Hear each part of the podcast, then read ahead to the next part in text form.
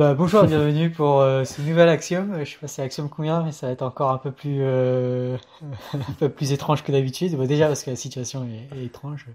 Euh, on est en plein confinement pour euh, les gens qui, qui, qui, qui, regarderaient ça en 2025 et qui se demandent encore ce qui s'est passé en 2020. Mm. euh, ouais. Oui, c'est une question que je me pose, c'est vrai que c'est genre, euh, ça se trouve dans, dans, dans, dans 10 ans, euh, ça sera un très vague souvenir, euh, ou, ou au contraire, est-ce que ça va être un événement genre super, super marquant et le truc qui définit le...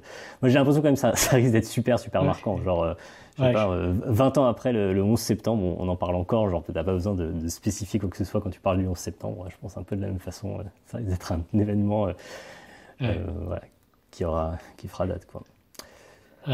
J'ai envie de dire, que si, si vous vous en souvenez plus, c'est une très bonne nouvelle, on, sera, on est très content. Ou alors, ça veut dire qu'il y a eu des tas de choses pires entre temps. Un peu comme on se souvient plus des, des- des incendies euh, en Australie. Euh, Genre, c'est pas, ça n'a pas été un événement si marquant que ça, finalement, enfin, comparé au reste. Donc, c'est- c'est- voilà. Soit c'est parce que finalement c'était pas si grave, soit c'est parce qu'il y a eu tellement de trucs plus graves après qu'en fait c'était pas si grave. Je sais pas qu'est-ce qui vaut le mieux. Euh, j'ai vu une vidéo très marrante euh, d'une humoriste ang- anglophone qui, qui, qui, qui faisait entre son mois de présent et son mois d'il y a 4 mois. Et son, Hmm. son mois d'il y a 4 mois, euh, quand savoir un mois du présent. Et justement, il y avait cette histoire de Oh là là, attends, il y a des feux en Australie, je pense que ça a marqué 2020. Je regarde. Ah, les quoi? Ah, ah, ah, ah oui, oui, oui, c'est vrai. Ouais, c'est pour ça que je faisais cet exemple-là. Effectivement, j'avais cette, Ouais. cette vidéo en tête. Elle est très marrante. Ouais. Mm. C'est Ouais. c'est bien vu à quel point ça, ça a effectivement changé un petit peu le, euh, la perception de ce qui est important ou pas. Quoi. Ouais, c'est. Et, et je pense qu'il y a. Je pense que c'est une question qui se pose encore. que- Qu'est-ce qui est. euh, Enfin, à quel. En, en gros, c'est un peu le- à quel point on est alarmiste, j'imagine, mais. Euh, si on considère qu'il y a des, des, des, des choses encore horribles qui peuvent arriver, Mm. euh, bah, on peut se dire que les trucs très très importants, c'est les trucs horribles qui vont arriver. Alors que si on pense, si on est plutôt optimiste, on pense que tout, tout, tout va aller de mieux en mieux, bah, on peut se dire que Mm. euh, le pire, le plus important, c'est que c'est que ouais, le voisin aille bien. hein, que bon, peut-être qu'on peut avoir d'autres préoccupations que ça. Je sais pas.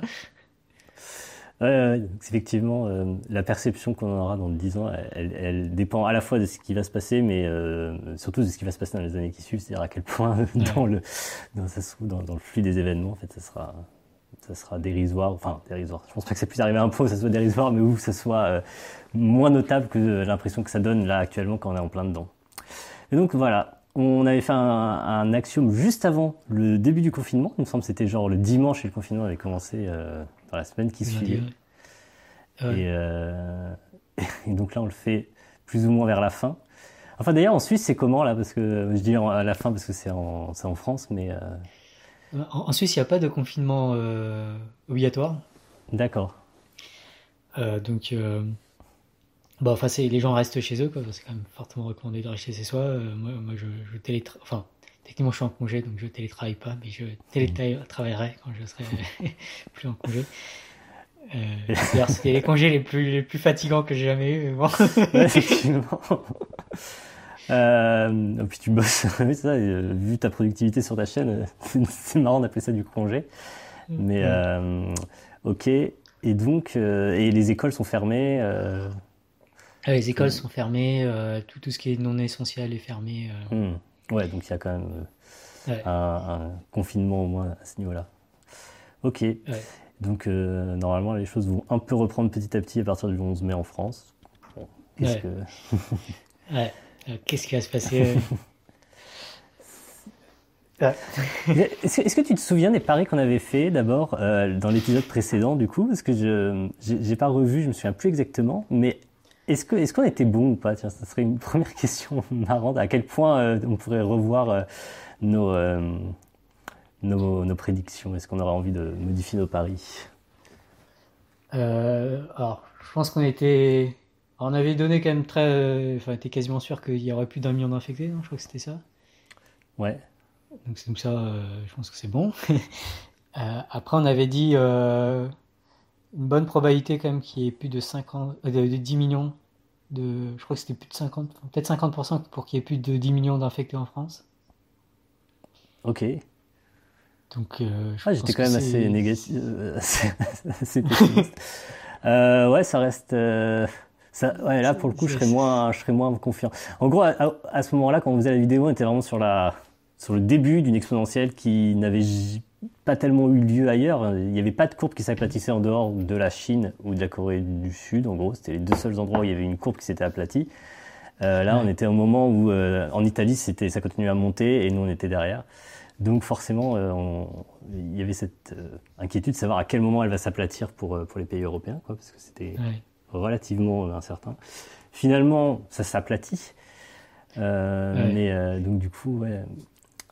Après, le, nombre de cas qu'il y a aujourd'hui, je pense que c'est quand même dans les... Enfin, d'après certaines estimations, j'ai vu passer les chiffres de 5 à 7 millions. Enfin, le nombre de cas confirmés, il est beaucoup plus faible, mais le nombre de cas effectifs est dans les millions. Hmm. Donc vous n'êtes pas à côté de la plaque avec cette. Avec Est-ce que tu diminues ta, ta probabilité que.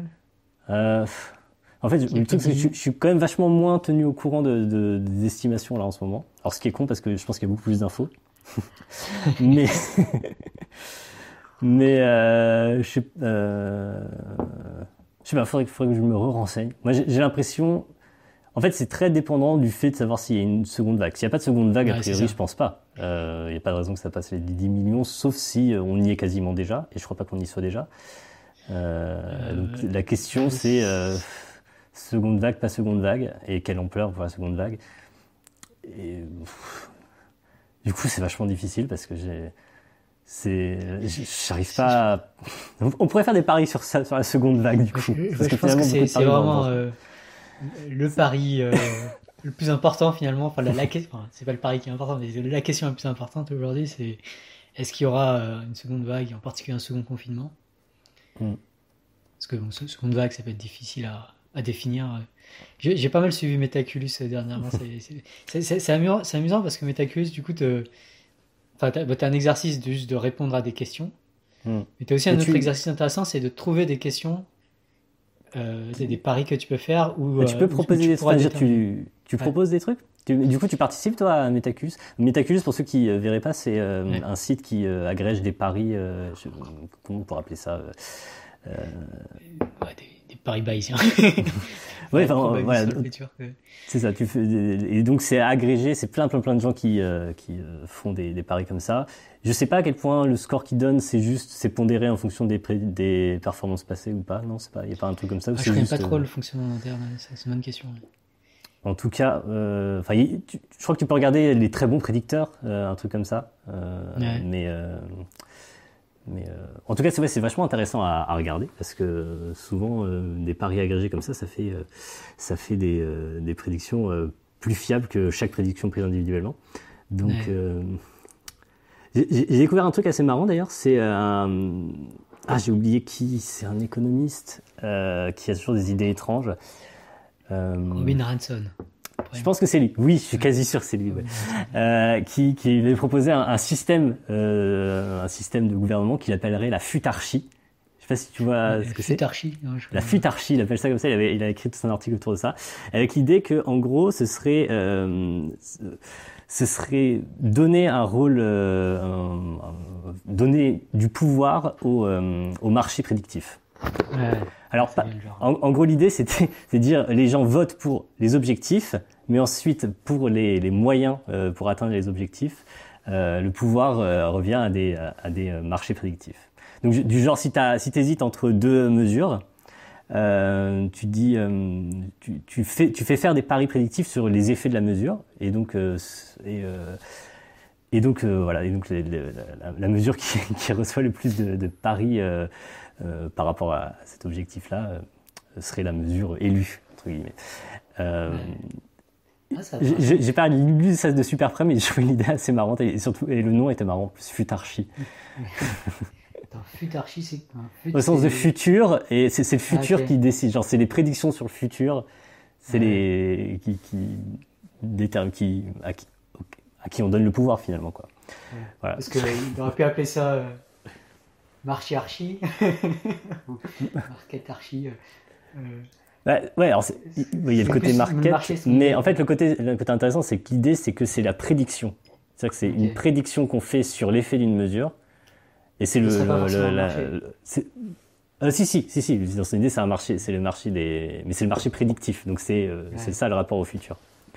Effectivement, il y a le côté marché au sens où, euh, en fait, tu te dis, c'est pas absurde. Tu te dis, finalement, si je veux décider d'une d'une mesure, c'est vrai que c'est une question qu'il est normal de se poser, qui est de dire quel va être l'effet de la mesure. Et donc finalement, on est tous plus ou moins en train de, d'espérer qu'on on est guidé par, par une bonne futarchie. Et son idée, c'est de dire qu'en fait, les meilleures prédictions qu'on a aujourd'hui, qu'on peut faire aujourd'hui de façon un peu euh, systématique, ben, c'est ces marchés-là.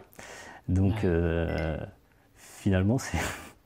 Je sais pas si ce serait une si bonne idée. Je trouvais l'idée, en tout cas, originale et, euh, amusante. Après, une des difficultés, ça va être de. Bah, si on prend une décision, à la limite, on peut tester si les prédictions sont bonnes pour cette décision. Mais par mm. contre, pour le contrefactuel, pour la décision qui n'a pas été prise, on ne peut pas savoir si les parieurs ont été bons. Quoi. Ouais, effectivement. Mais on peut savoir pour déjà une partie. Ben, en même temps, c'est. Euh, ouais, c'est pas faux, mais bon, au moins pour une partie des paris, on pourra vérifier. Je sais pas si dans son idée, il y avait l'idée aussi de pondérer en fonction des performances passées. Peut-être pas, en fait. Peut-être tu, tu pondères pas, simplement tu, tu dis euh, chaque personne peut parier. Et, euh, j'imagine que du coup, la mesure qui n'est pas élue, par contre, t'es remboursé sur ton pari. Par contre, pour la, mesure qui est, qui est choisie, bah, là, t'es pas remboursé en fonction de ton pari. Tu vas être remboursé en fonction de, de, de, la, de la qualité de ta prédiction. Euh, voilà, je sais pas s'il y aurait des limites euh, en fonction des, citoyens, de, de, quelle, quantité d'argent ils peuvent mettre dans le pari, euh, je sais pas. Il y aurait aussi des questions de ce goût-là, mais. Ouais. c'est une réflexion intéressante sur bah, faire des meilleures prédictions, c'est critique. Quoi. Si on était capable d'avoir une façon à laquelle tout le monde fait confiance, de faire des meilleures prédictions en, en janvier, en février ou en mars, ça aurait pu complètement changer que la manière dont la pandémie euh, a lieu. Quoi. Ouais. Mais c'est ça que tu dis, c'est qu'il faut aussi que les gens aient confiance. Et en fait, je pense c'est un peu l'objection que tu peux très facilement faire à ça, c'est de dire, euh, oui, peut-être effectivement c'est le meilleur moyen de faire des prédictions, mais euh, les gens font pas confiance à ce genre de truc. Enfin, je veux dire, clairement, il n'y a pas d'acceptabilité de ce genre de, de truc. Ah le, le, degré d'acceptabilité de ça, il est vraiment super, super proche de zéro. Plus il y aurait peut-être des risques de manipulation politique, du coup. Parce que là, je pense ce qui fait que ça marche, c'est qu'en fait, ces paris-là, ils, ils ont aucun pouvoir politique.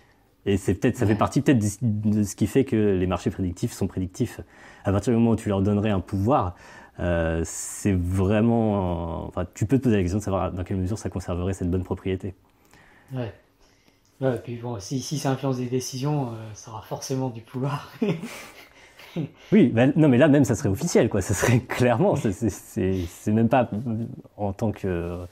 Parce que oui, c'est vrai que déjà là, en imaginant que par exemple on apprenne que des, des politiques publiques se décident en fonction des, des paris sur Metaculus, euh, ça pourrait vraiment changer un petit peu les, le, jeu sur Metaculus. Je pense qu'il n'y a pas de raison de penser que c'est le cas aujourd'hui.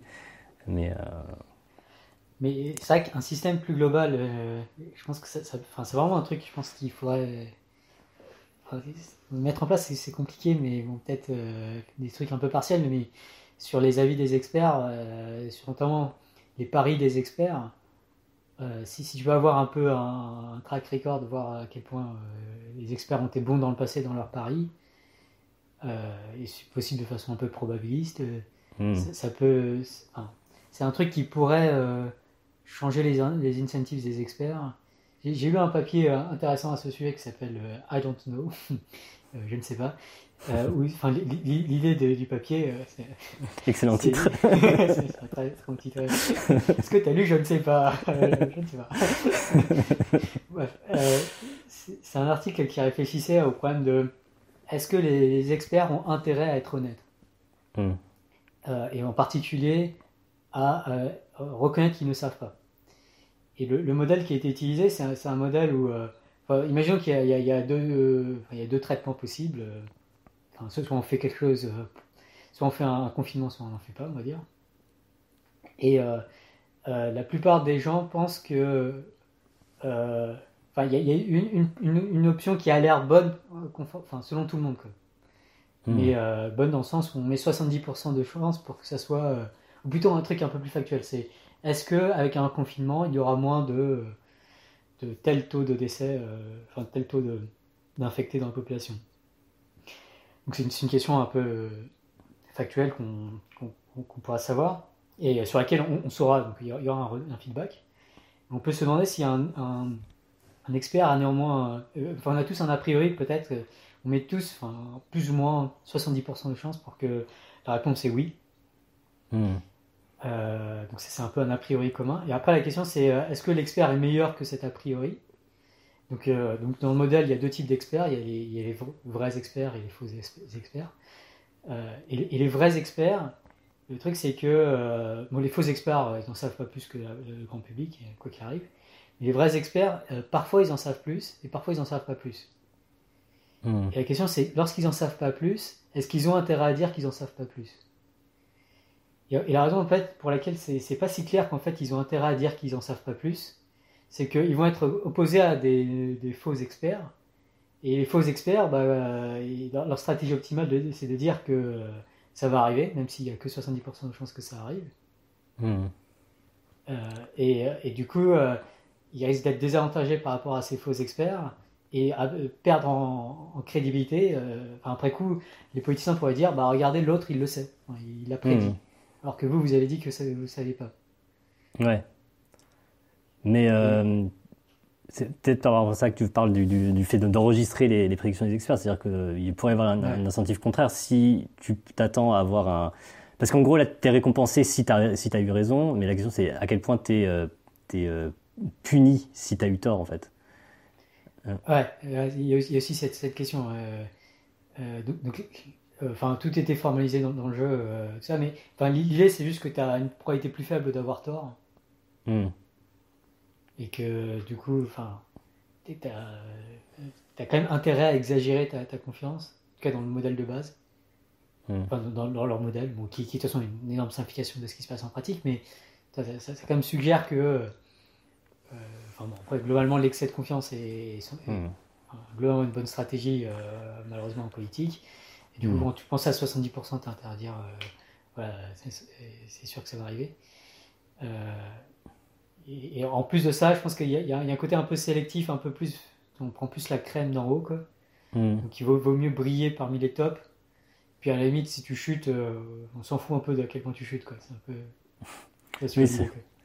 Oui, c'est pour ça, j'ai l'impression que finalement, surtout s'il y a déjà en fait une, un a priori qui est que c'est probablement euh, vrai dans 70% des cas. Euh, si tu te trompes, t'es pas tout seul à t'être trompé de toute façon. Donc il y a une sorte de. finalement, tu, prends moins de risques en te trompant, en, ayant, euh, mais en te trompant en étant en bonne compagnie que en, formule. Donc, finalement, tu prends pas beaucoup de risques en te trompant. Donc du coup, ça vaut, ça vaut le coup de prétendre savoir plus que ce que tu, ce que tu ne sais vraiment. C'est et, donc, ce qui préconisait aussi dans cet article, pour justement corriger un peu ça, c'est euh, de, de, de, faire. Donc, parce que là, il y a des tests de vérification, enfin, on vérifie la prédiction. Mais euh, ce qu'il proposait, c'est aussi euh, de vérifier la difficulté de la, de la prédiction. Donc, quand les experts disent. Enfin, imaginons que beaucoup d'experts disent je ne sais pas, et que pour.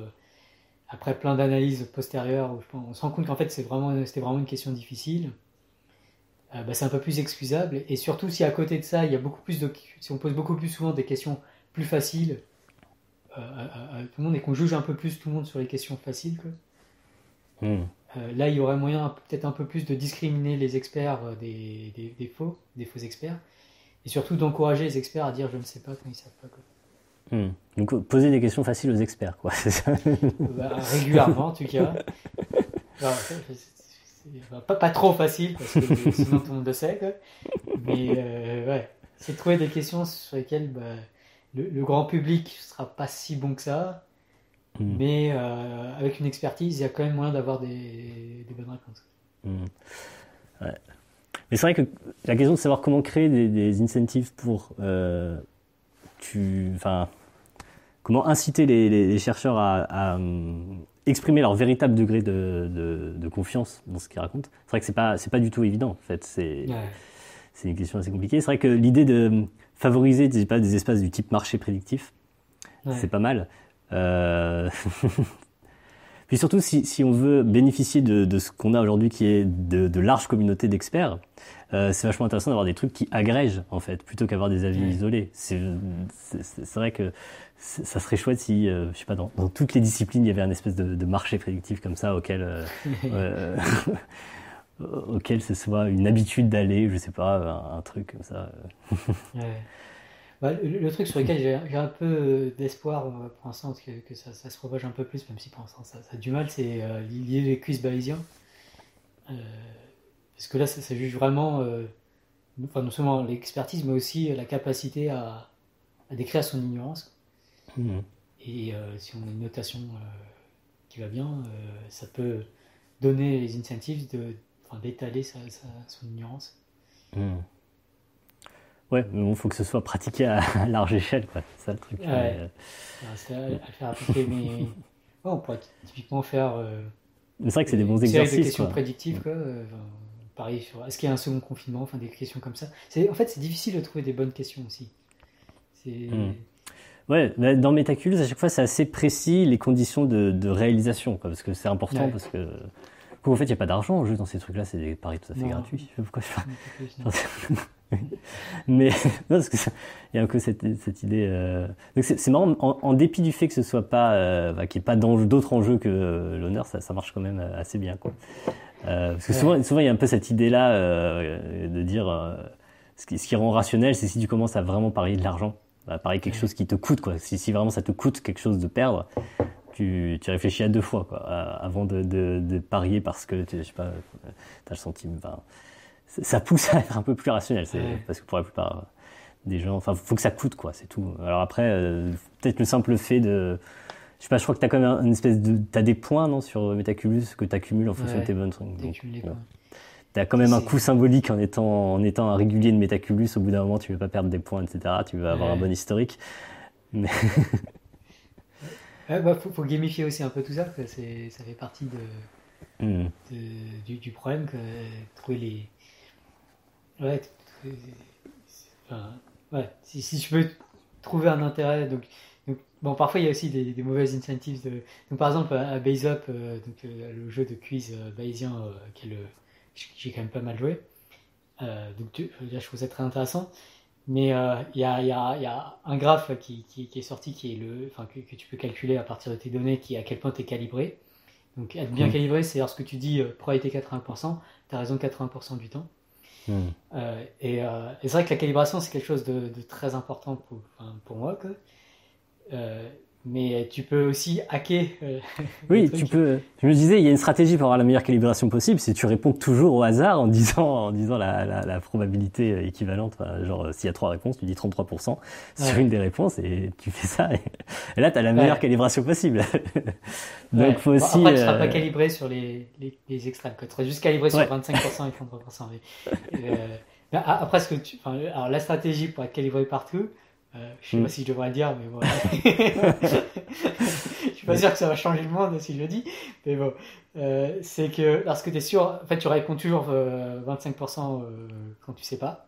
Enfin, mm. Dès que tu as un petit doute, puis dès que tu es sûr à 100%, mm. tu, tu, tu, enfin, tu calcules quoi. si, si tu es un peu en dessous dans tes des prédictions à, à 80%, bah là, tu vas répondre ah. 80%. Oui, d'accord. Ouais. Pour remonter le 80%. ah, je vois, je vois, je vois. D'accord, oui. Effectivement tu peux instrumentaliser le fait, ouais, là j'ai une réponse où je suis sûr et donc je vais l'utiliser pour euh, améliorer mon, mon, historique sur les autres trucs. Ouais. ouais ça, par contre, ouais, c'est difficile. Il faut avoir un très bon historique sur tes 100%, par contre, parce que celui-là, tu peux pas le corriger facilement. Ouais. ouais. Mmh, intéressant. Bah, après, tu peux toujours dire à 100%, c'est. Bon, en fait, dans le, dans le truc, tu as, as, 95% et tu as 100% et tu peux pas répondre au milieu. Mmh.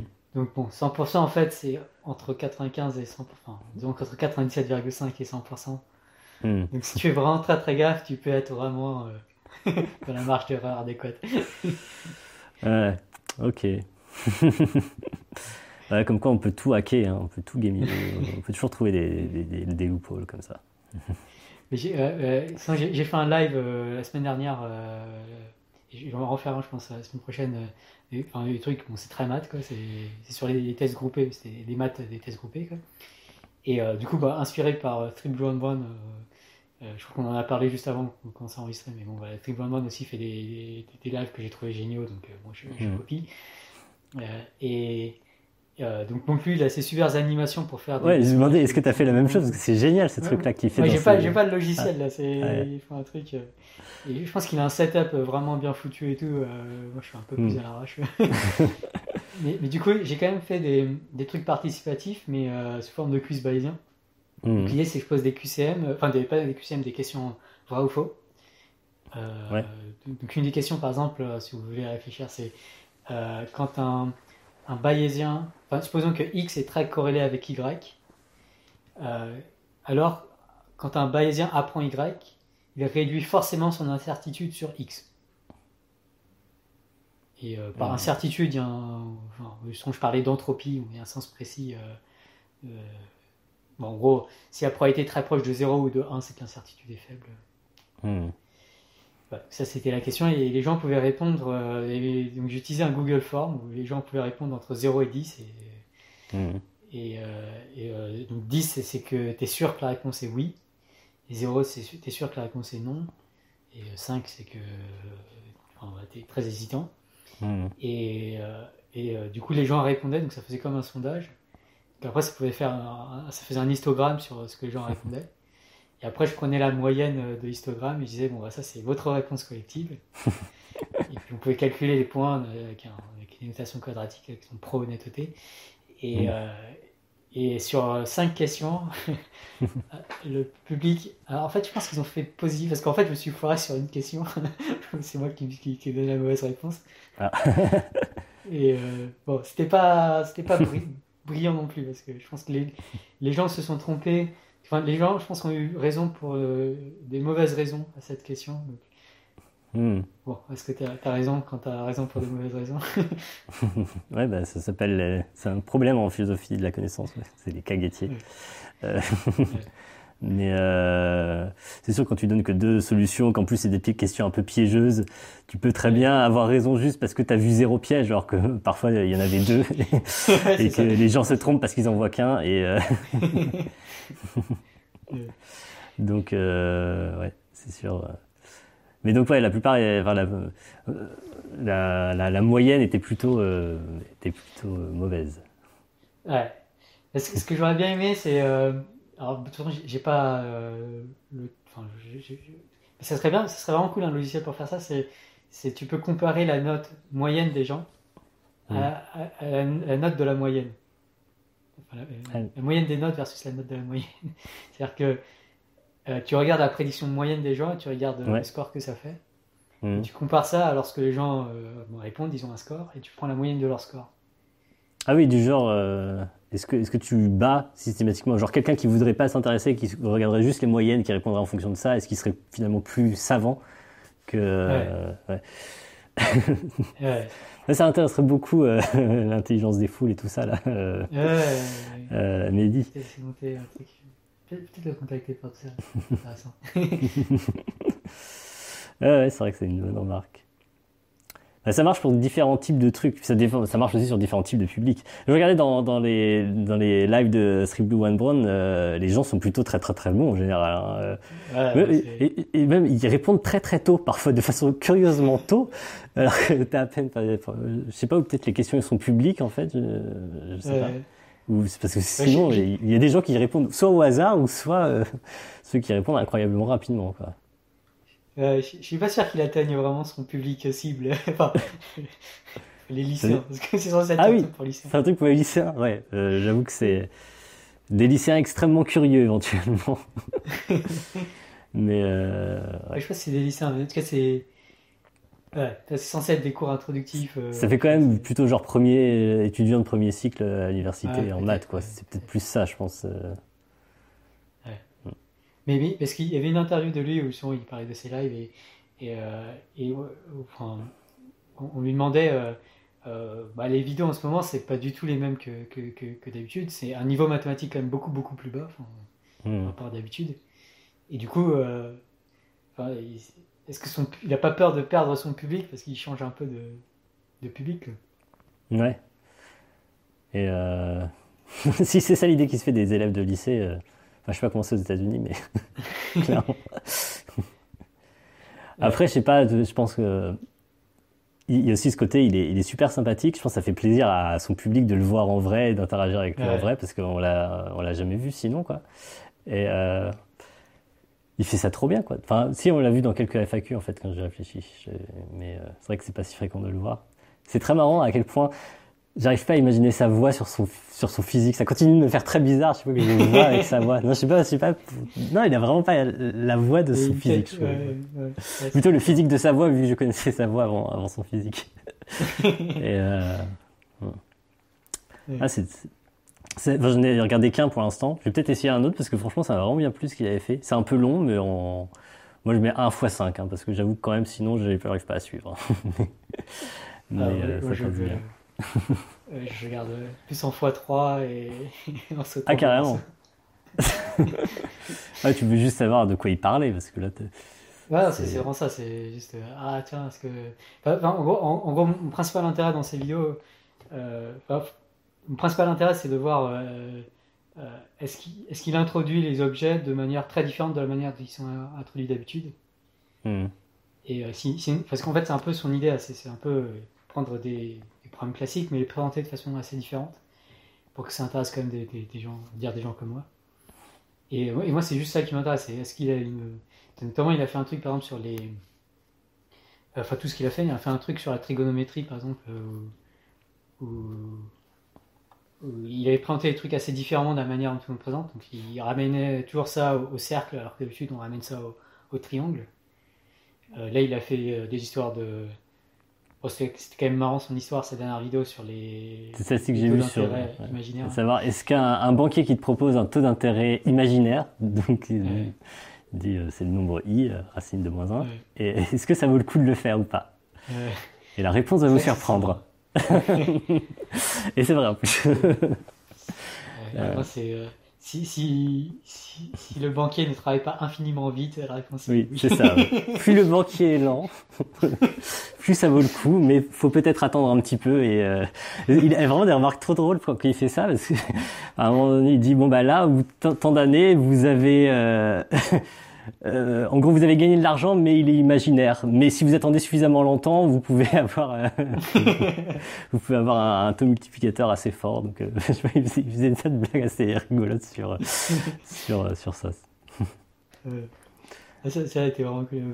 Il y a toujours ces animations incroyables. Mm. Ouais.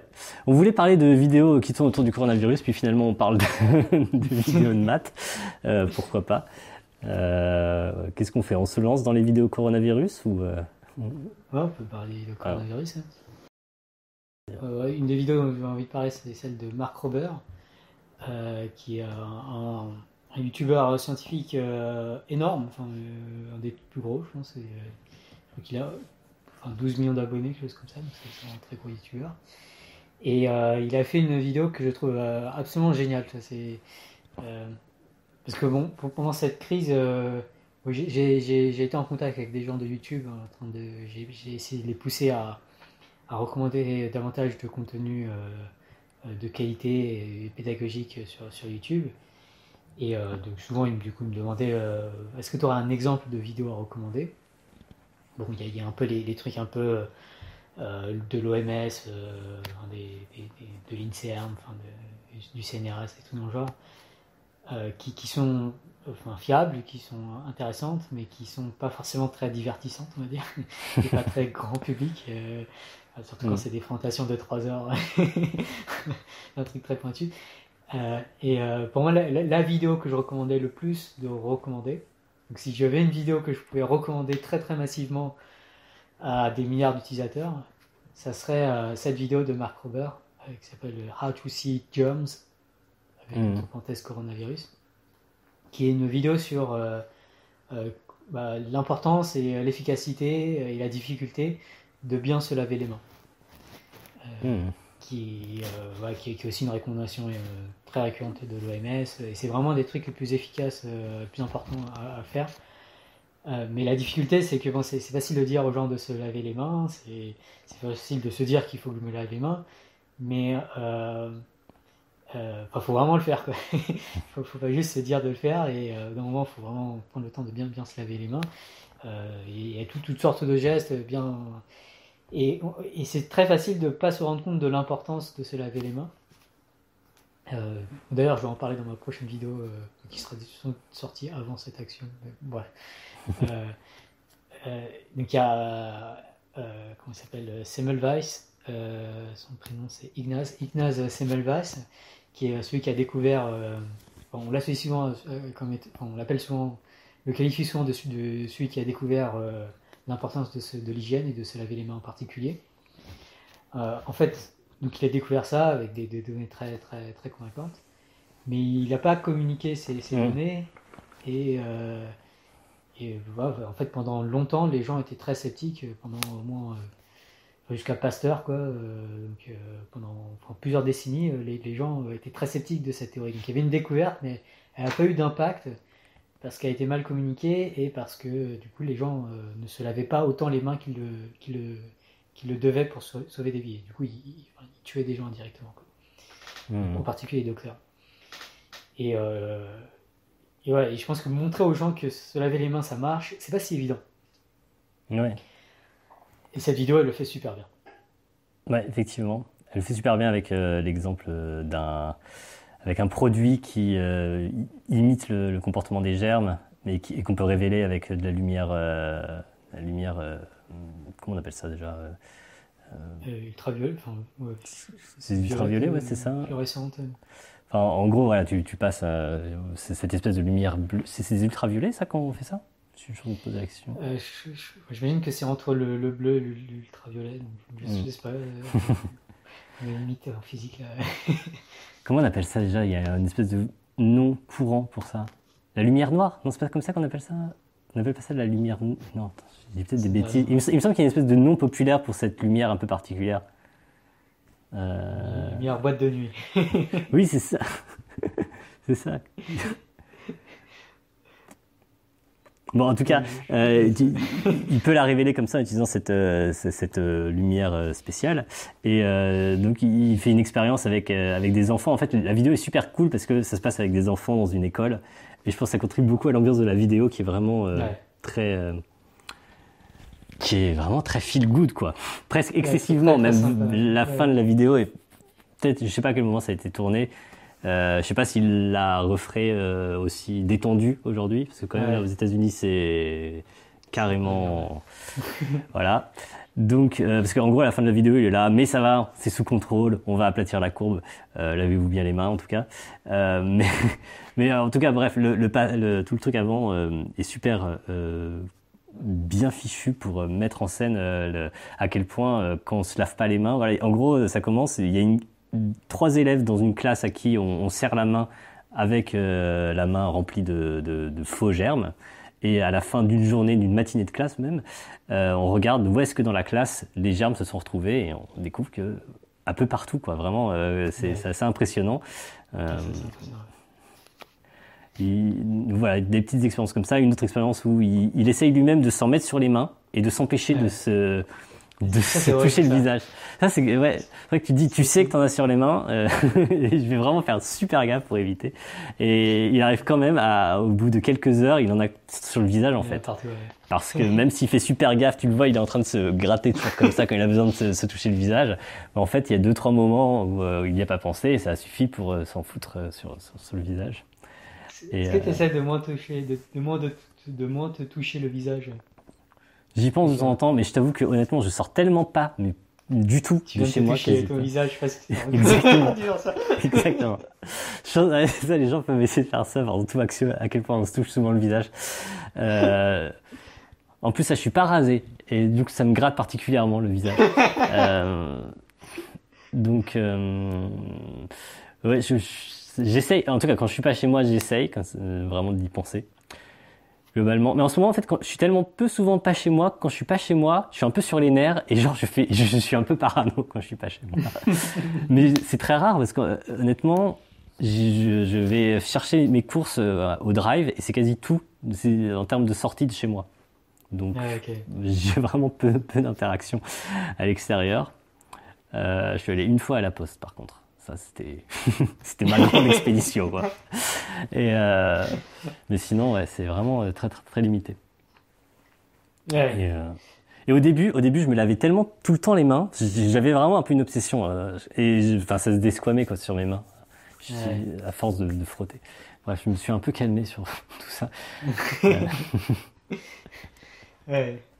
Ouais, j'essaie de en temps de me dire faut pas que je me touche le visage, faut pas que je me touche le visage, mais c'est horrible. C'est... Ouais, le truc au début, je, voulais, je, me disais, c'est pas, mal, pas mal comme une habitude à prendre de façon générale. Donc même si je suis chez moi, que ça n'a pas de sens là, parce que bon, euh, voilà, je, je suis pas sorti depuis trois jours, euh, mais tu dis c'est pas mal de prendre l'habitude. Mais euh, c'est vachement contraignant de prendre cette habitude et ouais, j'ai des moments comme ça où j'ai dit, je vais essayer de pas me toucher le visage, mais ça, ça dure pas hyper longtemps en réalité. Mais c'est vrai que ce serait bien d'avoir, d'arriver à prendre cette habitude-là. Je sais pas s'il y a des, s'il y a des trucs pour, euh, prendre cette habitude. J'ai un, ami qui, avait commencé à ça, mais finalement il, il a pas fait. Mais donc l'idée c'était d'avoir, enfin si tu as une, une montre connectée Bon, j'en ai pas, donc ça ne s'applique pas à moi, mais si tu as une, montre connectée, tu peux. Enfin, L'idée, c'était une appli qui, te disait à chaque fois que enfin, la, montre montait comme ça au visage, enfin, faisait un mouvement ah comme ça, ça buzzait, genre ça, ça, vibrait un petit coup. Quoi. Ah ouais, c'est pas mal, c'est pas mal. ça peut marcher, il faut, bien qu'il détecte bien le mouvement, parce que je pense qu'il y a pas mal de cas où tu fais un mouvement de ce type-là et il faut que ce soit trop perturbant, quand tu es en train de porter une tasse et. Ouais. puis tu... ah je, vois bien comment ça peut devenir assez vite énorme. Ouais, non, en fait, ouais, clairement, il y a des tas de... À moins que ce soit vraiment super fin, qu'il arrive à détecter euh, spécifiquement les cas où tu portes ta main au visage. Je pense qu'il y a des tas de cas où tu approches ta main de ton visage sans la porter et où c'est nécessaire, genre pour manger. Et t'as pas envie que ça vibre tout le temps, quoi. Ouais. Euh, parce que mais c'est pas mal ça, t'étais comme ça aussi avec ta main. Euh, je vais, attention. Pas que j'ai le visage, mais qui. Là, ça vibre de partout. mais tu vois, mais dès que tu as une conversation sur le fait qu'il veut pas te toucher le visage, ça te gratte de partout sur le visage. C'est horrible. Si tu y penses pas, tu te touches le visage, mais si tu commences à y penser, c'est une torture. Quand même. Ouais, c'est ça. Donc c'est compliqué. Je sais pas. C'est marrant, je sais pas pourquoi est-ce que penser à un truc, ça te donne des démangeaisons, mais genre ça, ça paraît vraiment objectif. Genre, je l'invente pas la démangeaison que j'ai de mon menton là. Genre, elle est, vraiment objective. Et pourtant, j'ai vraiment l'impression qu'elle est là juste parce qu'on parle de toucher le visage, etc. Je sais. sais pas si c'est une explication euh, biologique. Euh, pourquoi est-ce qu'on se touche autant le visage Pourquoi est-ce qu'on a autant le réflexe de se toucher le visage Qu'est-ce qui se passe euh? ah, C'est vrai j'ai l'impression que c'est lié aux démangeaisons. Genre, tu te touches parce que tu as une espèce de démangeaison, une petite gêne. Et peut-être, en fait, on se rend pas compte, mais on a tout le temps des petites démangeaisons comme ça. Et lors, tout à coup, on parle de ne pas se toucher le visage, euh, du coup, on se, on se met à faire attention à ces démangeaisons, ces petites démangeaisons qui normalement passent un peu sous le radar. Je sais pas. Je, sais pas s'il y a des trucs qui expliquent ça. Ouais, c'est. Mais je sais pas, quand, tu as une démangeaison, je sais pas qu'est-ce qui se passe au niveau biologique quand tu as une démangeaison. Est-ce que te toucher aide vraiment? Enfin, c'est... Moi, j'ai vraiment le sentiment, genre, tu vois, ça me gratte depuis tout à l'heure, là. J'ai vraiment le sentiment que ça soulage, là. ça me gratte de partout, là. J'essaie de, de jouer, tu sais, c'est genre, tu, je te tiens, tu me tiens par un marché, mais pas se toucher le visage, ouais. Mais tu résistes vachement bien parce que tu touches pas ton visage depuis tout à l'heure, t'es fort. T'es clairement bien meilleur que moi. ça me gratte, hein. Énumère tous les endroits où ça te gratte, vas-y. surtout, surtout en bas du menton, la chouard, un peu derrière de la tête aussi, sur le crâne là-haut. Euh, c'est dur, c'est dur. bon, voilà, on s'amuse. Mais ouais, c'est vrai que la, vidéo te donne vraiment pas envie de te toucher le visage, euh, la vidéo de... J'ai oublié son nom, j'arrive pas à retenir son nom. Marc Robert. Marc Robert. Je le suis pas trop. Euh, j'avoue que c'est un style de vidéo qui m'agace en général. Je sais pas comment dire. Euh, il, est ultra énergétique, ultra. Après, on me dit souvent ça sur mes vidéos, donc faudrait je sois tolérant. Mais, euh, mais il avait fait des vidéos chouettes quand même aussi. Il avait fait une vidéo très chouette sur les viandes, sur les, les, viandes, les, enfin, qui sont pas de la viande. comment dire les, les viandes végétales. Voilà, c'est ça. Qui étaient très appétissantes. Et c'était pareil, c'était super cool, mais pas du tout culpabilisant en aucune façon, euh, bien au contraire. Donc, euh, il, est, il, communique très très bien. Clairement, il, est euh, très, très fort. Il en avait fait une l'année d'avant, parce que ça c'était avec Bill Gates. Il en avait fait une autre avec Bill Gates l'année d'avant, où il parlait de, de ouais, est-ce que Bill Gates avait fait cette machine pour pouvoir faire purifier l'eau à faible coût mmh. Et puis parler de ça, et puis explique, et, enfin, et dans la vidéo, à un moment, tu as, Gates qui explique pourquoi est-ce que c'est important de purifier l'eau en Afrique pour les gens aux États-Unis. Mmh. Et l'une des raisons, c'était le risque de pandémie. Ah ouais, ouais C'est bien vu. C'est pas parti d'Afrique finalement, mais. Euh, ouais, c'est donc euh, financer euh, la purification de l'eau pour éviter la prochaine pandémie. mais c'est vrai que c'est intéressant parce que tu te dis, l'argument là, il passait peut-être un peu inaperçu dans la, ou il semblait peut-être même tiré par les cheveux. je pense que là, tu le revois aujourd'hui, tu te dis, bah en fait, tu, refais le même argument, il a, il a carrément un autre impact. Quoi. Tout à coup, on se rend compte, oui, effectivement les conditions sanitaires à l'autre bout du monde, elles peuvent avoir un impact sur euh, les États-Unis euh, et sur le reste du monde, en fait, euh, de façon générale. Ouais, donc, bien vu. À cause de ça, tout le monde croit que c'est lui qui l'a. Je sais pas si tu as vu ce matin, je, me suis réveillé, il y avait une tendance Twitter, c'était Bill Gates. J'ai eu le malheur de, cliquer dessus. Et genre, j'ai vraiment perdu foi en l'humanité, quoi. C'était, c'était déprimant à un point, à un point pas possible. Ouais. enfin. Ouais, Alors je sais qu'à un moment on m'a envoyé un truc sur Twitter. Euh, euh, bon, c'était un truc, une, caricature du camp opposé, quoi, mais en gros, euh, il faisait l'argument que ah, Big se soutient des P3T ou le. Je, un truc de, contact tracing, quoi, ou de, de notification à risque, maintenant il faut dire. Et, euh, et, et, du coup, euh, il soutient le PFL et, et du coup, euh, Lé est à l'EPFL, donc Lé fait du parti du complot Bill Gates. Clairement, je t'ai jamais vu dire que, que Bill Gates était, était voilà, aux ordres de, Big Pharma. Non, l'inverse peut-être. Big Pharma est aux ordres de Bill Gates ou, ou à l'OMS. Franchement, je disais des trucs ce matin. Je regardais cette tendance Twitter parce que je trouve parfois c'est intéressant parce que tu t'es exposé à des tweets auxquels tu serais jamais exposé en cliquant sur les tendances Twitter. Euh, donc ça, ça, peut être intéressant de ce point de vue-là, et c'était vraiment ultra déprimant parce que genre je m'attendais à ce qu'il y ait un peu de tout. Je savais pas trop pourquoi c'était en tendance. D'ailleurs, je sais, comme toujours, quand je clique sur un truc qui est en tendance, je n'arrive pas à savoir pourquoi c'est en tendance. Enfin, très souvent. Ouais. ça a remarqué, il y a ce truc-là. Tu cliques sur un truc en tendance, et en fait, tout ce que tu vois, c'est que c'est en tendance parce que les gens demandent Ah, c'est trop marrant, pourquoi c'est en tendance? Et... après, les gens recliquent dessus. ouais, c'est ça. Bref, ou, euh, ou alors euh, ils, disent des trucs du genre euh, ah ouf j'avais peur qu'il soit mort en fait c'est juste il est en tendance. enfin bref. les tendances Twitter c'est très c'est très étrange. et donc mais bref là c'était unanime quoi vraiment tous les trucs c'était pour dire c'était des trucs complotistes mais vraiment de bas étage quoi autour du fait que c'est lui qui dit ce que l'OMS doit faire et euh, qu'il essaie de vendre son vaccin à, l'humanité pour essayer de les contrôler avec des puces, etc. Enfin, genre, la moitié c'était ça. Euh, euh, vraiment des trucs complotistes hard, et puis sinon, le reste c'était hostile et vaguement complotiste aussi, sans. voilà. C'était en, francophone ou anglophone? C'était quand j'ai cliqué, c'était en France, c'était la tendance en France, et donc il y avait que des tweets ah, français effectivement, je, je, pense que ça résume pas mal la température en France de, sur ce sujet. Euh... Oui, mais je crains qu'aux États-Unis aussi ça. Oui, parce que ça part des États-Unis. Je crois qu'il y avait des trucs. C'est ça qui avait lancé la tendance. Je crois que c'était. Euh... Je crois que je sais pas si Trump s'est pas exprimé sur un truc comme ça euh, contre contre Bill Gates. Ou... Je sais plus très bien. L'OMS aux États-Unis a pas. Bah oui, euh, Trump qui a enlevé le financement de l'OMS. Hein, enfin bref, c'est. Oh, c'est effrayant tout ça.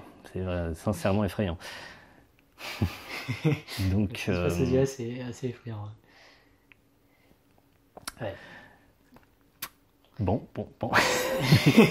c'est vrai, la vidéo de Marc Robert est très très cool. c'est pour ça que la, fin de la vidéo qui est ultra euh, genre ça va, c'est sous contrôle, on va aplatir la coupe, vous allez voir, enfin vraiment elle est très positive et bon ça va avec le personnage qui est globalement ultra positif euh, euh, mais n'empêche ça faisait quand je l'ai revu tout à l'heure là euh, ça faisait un peu décalé quand même. Ça faisait on, sent qu'il y a des c'est un peu comme tu regardais parfois des, vidéos qui ont été faites avant le début où c'était important. Et tu te rends compte vraiment la façon dont on parlait du coronavirus ça paraît ça paraît à des années-lumière quoi. Donc ça faisait un peu comme cette impression là aussi la fin de cette vidéo. Mm. Bah, un, des gros trucs sur lesquels j'ai changé, enfin j'ai un peu enfin j'ai même carrément changé euh, d'avis euh, au cours de cette crise, c'est, euh, enfin beaucoup changé d'avis, c'est sur le, fait de faire peur aux gens. Parce que, enfin il y avait pas mal ce hashtag prepare not panic, et puis on en avait parlé mm. déjà dans le premier, dernier axiome. Et le, fait de faire peur aux gens, c'est très très mal vu, et comme quoi ils vont mm. paniquer et tout. Mais ils vont dire en regardant les vidéos de, de Stéphane Debove, dont on va parler bientôt, et et puis j'ai lu aussi un truc, euh, une publication dans Nature qui est sortie euh, il, y a, trois jours, genre, très récemment, qui, euh, sur des conseils de communication. Et un des conseils, c'est non, il faut. la peur est, utile, quoi, ça permet aux gens de, de prendre action. Quoi, et souvent, en fait, ils paniquent pas. Ou la panique n'est pas ce qu'on croit que c'est. C'est pas.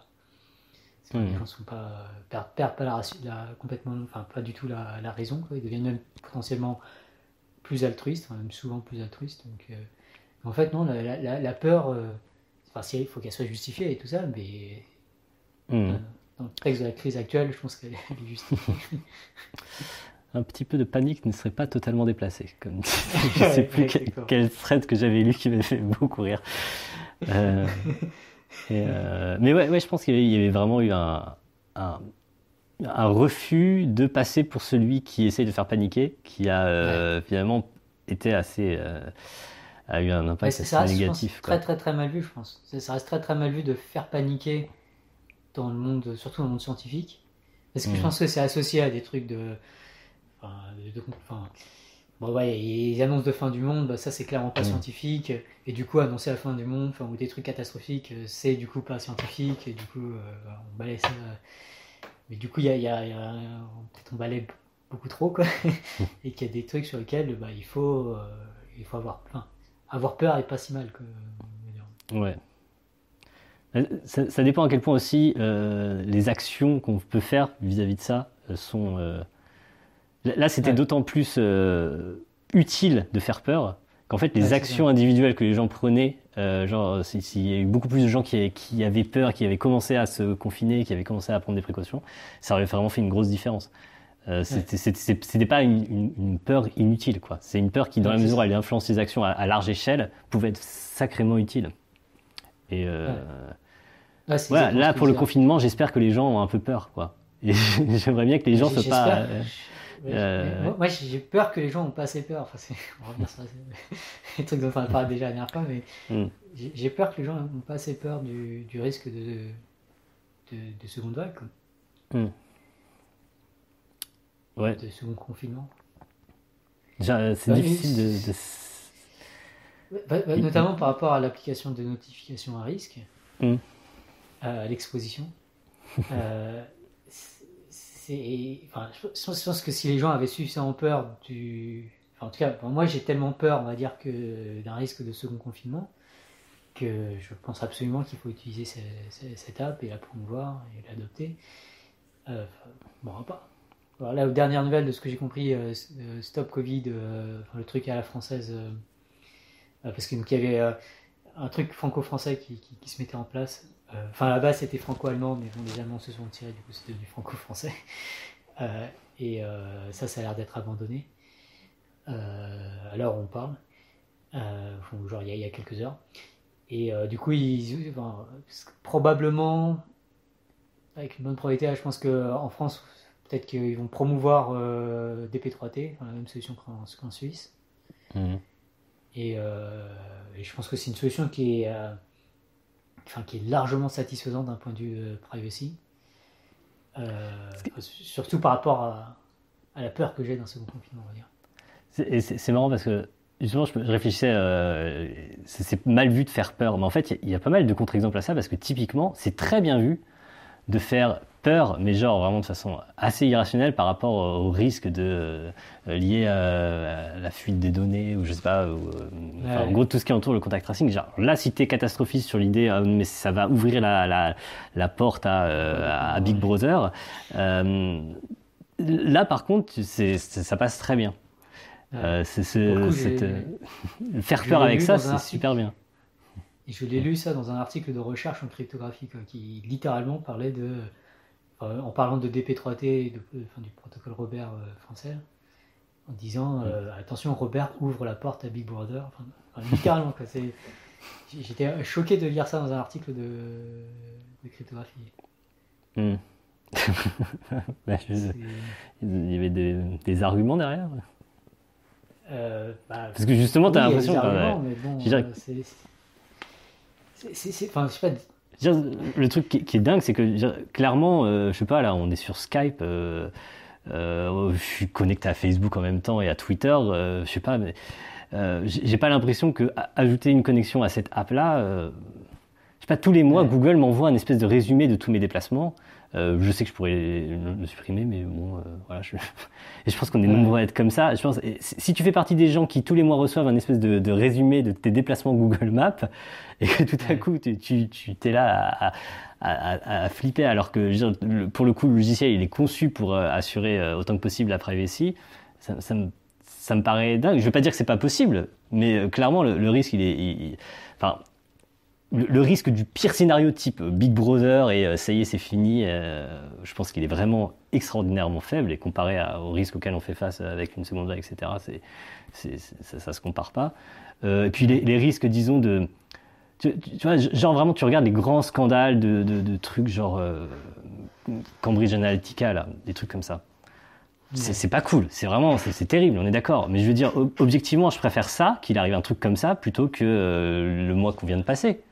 Il n'y a pas trop. dire, si on te, si met face à un bouton et tu as, le choix entre un risque de ça et un risque de nouveau confinement, euh, enfin, je sais pas, il y a pas. Enfin, si, si les, risques sont à peu près similaires, il n'y a pas trop de doute que je préfère avoir un, risque de, de nouvelles fuites de données massives comme on en a connu. Et ça n'a pas quand même, euh, voilà, ça n'a pas, ça a pas eu toutes les conséquences que ça, que qu'a le coronavirus aujourd'hui. Enfin, je sais pas si tu compares les deux trucs. J'ai l'impression qu'il y a une, c'est la nature même du risque qui fait que euh, on y prête beaucoup plus attention. Euh, je, sais pas, il y a quelque chose d'un peu mystérieux là-dedans. Ah, il y, a certains risques qui sont considérés plus, euh, respectables que d'autres. oui, il y a une sorte de respectabilité dans le fait d'avoir peur de ces choses-là, de, devoir vraiment se méfier, de considérer que rien n'est jamais suffisant pour s'en méfier. Euh, genre, c'est très respectable d'avoir ce genre de position. Et de, c'est vraiment une sorte de position de principe au sens où il faut absolument rien céder sur ça. Si tu commences à céder sur ça, euh, c'est fini. Alors même que, euh, d'une part, on cède de fait, alors même que dans les, dans les pires des cas qu'on ait connus de ce type-là, de, fuite de données, euh, les, conséquences sont mauvaises, on est d'accord, mais je veux dire, ça se compare pas par rapport à ce qu'on a connu. Donc j'ai l'impression qu'il y a vraiment ça m'embête toujours quand j'arrive à la conclusion que c'est totalement irrationnel, parce que j'ai l'impression que ça veut dire que je manque quelque chose, mais je trouve ça quand même là euh, un cas assez exemplaire d'irrationalité dans, l'appréhension des risques. Quoi. Non, je, pense qu'il y, y, a des risques. Y, a des, je pense qu'il y a des risques, mais c'est plus que ces risques, comme tu dis, sont beaucoup plus faibles que un risque. Enfin, enfin peut-être que je suis un peu parano par rapport au second confinement, mais euh, un second confinement me paraît. Euh, enfin, on pourra peut-être parler de la probabilité qu'on ait un second confinement, mais ça me paraît loin d'être improbable. Euh, et les conséquences que je vois d'un second confinement me paraissent aussi terrifiantes. C'est. Hmm. quand, quand, je mets les trucs en balance, euh, ouais, toute chose qui pourrait euh, soit retarder son confinement, soit euh, l'empêcher, ou même nous mettre assez tranquillement, de sorte qu'on n'ait vraiment pas à s'en soucier, bah, ça me paraît vraiment désirable à l'heure actuelle. Mmh. Ouais, ben, je suis tout à fait d'accord. Et c'est peut-être par rapport à l'évaluation des risques, et peut-être que d'autres gens mettent des probabilités différentes à ces différentes choses. Ouais, j'ai jamais trouvé l'occasion de, de, discuter de façon approfondie avec quelqu'un qui, vraiment soutiendrait ça. Mais je serais curieux de, de, leur faire poser des valeurs précises sur différents types de scénarios. Genre, ouais, ton, ton, c'est quoi ton, ton, pire scénario? Euh, Et à quel point tu le trouves moins désirable que le pire scénario côté, euh, côté euh, seconde vague? Euh, je sais pas, si tu essaies vraiment de, de forcer la, la, la balance dans, dans, la considération des, des, deux risques, il me semble que ça fait pas photo que euh, les, risques côté euh, Peut-être, il y a beaucoup de gens peut-être qui pensent que ça ne marche pas, mais ça, je pense que, je sais pas si tu regardes ce qui se passe en, Corée du Sud, ça, ça marche très bien. Euh, il y a suffisamment bah, de raisons de penser que ça, ça fonctionne, quoi. Il n'y a pas trop de doute sur le fait que c'est efficace. Donc je sais pas ce qui bloque. je pense que la seule bonne raison, c'est vraiment si tu es convaincu que ça sert à rien. Ou que ça sert très peu. Alors, il y, a des gens qui tiennent cet argument. Je, suis dans des. Euh, je me suis inscrit à, des mailing lists de l'INRIA et des trucs dans le genre où ils parlent beaucoup de ça. il y a beaucoup de débats en interne dans, les mailing lists. euh, moi, personnellement, je trouve que les débats sont pas du tout à la hauteur de ce qu'ils devraient être. Euh, et en plus, ils sont, c'est pavé sur pavé et c'est assez caricatural et c'est assez. c'est un peu décevant, on va dire, je trouve. Euh, et, parfois, il y a aussi, il renvoie à certains. J'ai vu euh, un épidémiologiste commenter euh, le problème de la notification à risque et, s'opposer à cela. Mais ses arguments étaient. Enfin, sa compréhension de la technologie était très erronée. Enfin, il ne pensait pas, par exemple, que l'application mesurait le, la durée de contact et la distance de contact, alors que, enfin, si, ça fait partie de tous les protocoles que j'ai vus. Et, mais comme ça vient d'un épidémiologiste, ça a été cité par des gens de, hmm. de, l'INRIA. et bref, il y, a énormément de mauvaises informations, y compris là où on pourrait s'attendre à ce qu'il y en ait euh, moins. Hmm. Ah, c'est intéressant parce que du coup, ça fait argument d'autorité. C'est un épidémiologiste qui a dit que ça que c'était pas efficace, mais en fait, il l'a dit alors, enfin, sur la base d'une mauvaise compréhension de la technologie. Il n'est pas spécialiste de, de, la technologie, il est, épidémiologiste ouais, alors il est pas, en effet, il n'est pas expert de la technologie, mais bon, ça prend pas énormément de recherche pour, savoir ça. Mm. j'ai plus envie de penser qu'il y a un, enfin, ça me paraît plus probable qu'il y ait eu juste du raisonnement motivé de sa part et que lui-même euh, euh, était effrayé par Big Border ou je sais pas trop quoi. Et, et enfin, mm. je, pense qu'il y, a un côté aussi, ce, sujet est devenu très politisé. Bon, mm. Le fait que le gouvernement prenne ça en charge, ça aide vraiment pas, je pense. C'est en, Corée du Sud, c'est euh, les agences euh, sanitaires, le KCDC, le, qui, qui, a pris les choses en main. Quoi. Du coup, le, hmm. le contact tracing a été géré par eux, enfin, la notification à l'exposition a été gérée par eux.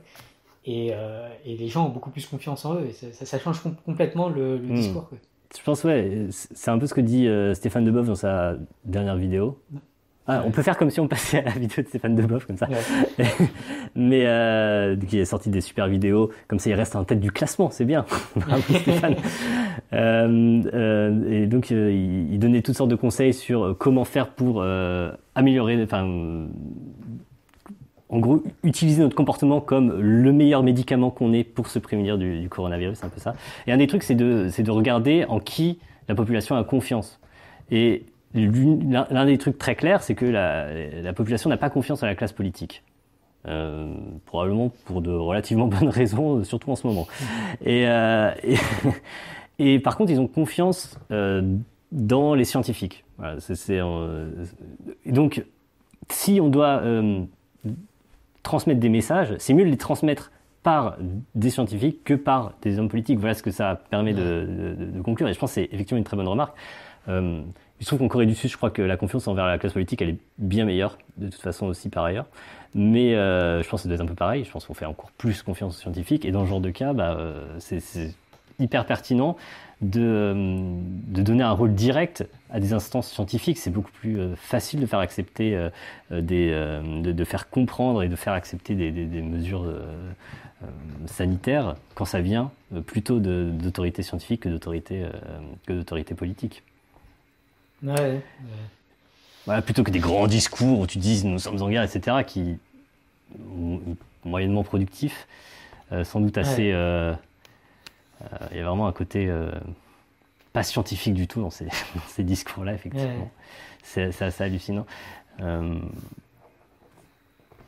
y a le côté manque de confiance, mais il y a aussi le côté polarisant que les États-Unis pense que le, juste le débat sur le confinement est devenu ultra politisé. Mm. Euh, et euh, enfin, ouais, on, a déjà, déjà, parlé de surface sur Axiom, mais bon, la politique rend stupide et méchant. euh, et, je pense qu'il y a ça, dès, que les gens se disent Ah, tiens, c'est une idée, du oui, parti si ça devient, ident- voilà, c'est ça, si ça devient identifier un parti, c'est terrible parce qu'en gros, euh, là maintenant, effectivement, si t'es du côté Trump, tu dois être contre le confinement. Si du côté euh, pas Trump, tu dois être pour. Et enfin, c'est la pire des choses parce que ça veut dire que à peu près 50% du, du pays, euh, un peu moins, mais euh, euh, va se retrouver à politiquement euh, devoir, euh, pour montrer ton attachement à, ta, à ton homme politique, euh, ne pas te confiner et euh, avoir rien à foutre du, voilà, de- de- du contrôle de l'épidémie. Donc, euh, c'est moyen. On n'en est heureusement pas là. Il y, y a un truc auquel je réfléchissais, c'est que euh, malheureusement, c'est que le, côté, euh, la parole scientifique, elle, est, elle a plus d'autorité, mais en France, on a quand même euh, droit à, à un phénomène assez euh, malheureux qui euh, vient entacher pas mal euh, cet, cet optimisme que, que j'avais pas mal au début en me disant, c'est il il y a un côté sympa de toute cette histoire, c'est que la parole scientifique va devenir importante pendant quelques temps en tout cas, et, et malheureusement, voilà un truc que j'avais pas prévu, c'est qu'il y a c'est qu'il y a donc le, fameux le fameux professeur marseillais qui euh, qui, qui accapare. le- D'ailleurs, je me suis posé la question que je voyais dans il y avait des sondages effectivement sur le fait que les, Français faisaient euh, plus confiance aux scientifiques. Genre je sais pas, genre 90% ou 80% des Français font confiance aux, aux scientifiques. Mais en fait, si tu réfléchis, ça se trouve une bonne partie d'entre eux quand ils ont répondu ça, ils pensaient euh, à, à Raoult en fait, ça se trouve. Raoult, je sais plus comment on dit. Ouais, je sais qu'il y a un doute sur on dit Raoult, Raoult. Faudrait que je me décide. On dit Raoult. Euh, je sais pas. Je sais pas. Bon, J'ai entendu son nom j'en parle pas si souvent. Euh, pour le coup, euh, j'ai j'ai très peu suivi ce que, ce des histoires Raoult. Enfin, je me suis beaucoup éloigné de tout ça euh, très rapidement. Parce que bon, c'est très toxique. hein. C'est euh, c'est fascinant. on, peut dire, en tout cas que c'est fascinant, que c'est un, un cas d'école. Euh, moi, je me suis pas mal intéressé au moment où je préparais ma vidéo. Euh, et puis parce qu'il parle tout le temps de philosophie, il, genre il se pique de faire des, des de, il se vante de faire des, des cours de philosophie, d'être très expert en ça. Donc c'est assez agaçant du coup. C'est, on avait déjà Onfray, euh, tout ça, euh, les, les BHL Onfray, tout ça. Euh, maintenant on a, euh, on a Raoult aussi qui, qui vient nous expliquer euh, ce que c'est que la philosophie. Euh, donc c'est un des trucs, qui, une des raisons pour lesquelles j'ai lu deux trois trucs. J'ai même regardé une, une conf qu'il avait fait sur l'épistémologie. C'est vraiment euh, d'un très très très très faible niveau. Euh, Ouais. Donc, euh, mais ouais, donc l'espèce de, de respect qu'on a par la parole scientifique, j'ai- peur qu'il soit sérieusement entaché par par, ce- par cet épisode-là. Et j'ai peur que ça se reste pour assez longtemps. Je sais pas comment ça va tourner cette histoire-là, mais alors c'est Ouais, assez malheureux. Ouais, la situation. euh, Ouais, j'ai- parce que j'ai vu qu'il faisait des millions de vues sur sa chaîne. Bon, après, il, Ah vous, t'es il jaloux fait des vues ailleurs aussi, quoi. Donc, euh, je suis jaloux, ouais. Ouais, je suis carrément jaloux. Attends, le mec fait, fait 10 fois le nombre de vues de mes...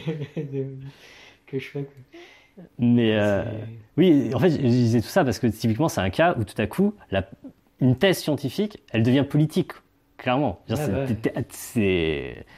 croire en l'efficacité de tel traitement, ça devient, euh, c'est pas une question, c'est une question de d'identité politique, quoi. Euh, Ouais. Tout à coup, il n'y a rien de pire qui puisse arriver, quoi. Vraiment. C'était, euh, enfin, et si, il y a pire qui puisse arriver, je veux dire, mais, euh, faut arrêter de dire des trucs pareils dans ces périodes-là, parce que clairement, Ouais, c'est peut ça, arriver. il Mais euh, rien de Mais pire qu'un feu euh, en Australie. hein. Les incendies sont énormes. Je sais pas si tu les as vus, mais c'est ah, vraiment ça, la pire chose qui pouvait arriver en 2020, vraiment. Euh, donc, euh, bon, on va arrêter de, de se porter malchance en disant des trucs pareils. Mais euh, ouais, le, le côté, euh, la- l'importance de la parole scientifique qui va être un peu restaurée par, par tout ça, euh, et que je trouvais euh, pouvait être vraiment un, un effet positif euh, cool de, de tout ça, bah, euh, j'y crois de moins en moins. Quoi. Enfin, je, je, je suis de plus en plus pessimiste sur ce point-là. En tout cas en France. Ouais. Ah, c'est compliqué la situation. Elle a vraiment compliqué les choses. C'est monsieur. Ouais. Enfin, euh, il y a un truc que je voulais dire. Oui, il y a une question que je m'étais fait à propos du contact tracing. Je voulais, euh, au début, je voulais même faire un petit thread dessus, puis j'ai laissé tomber.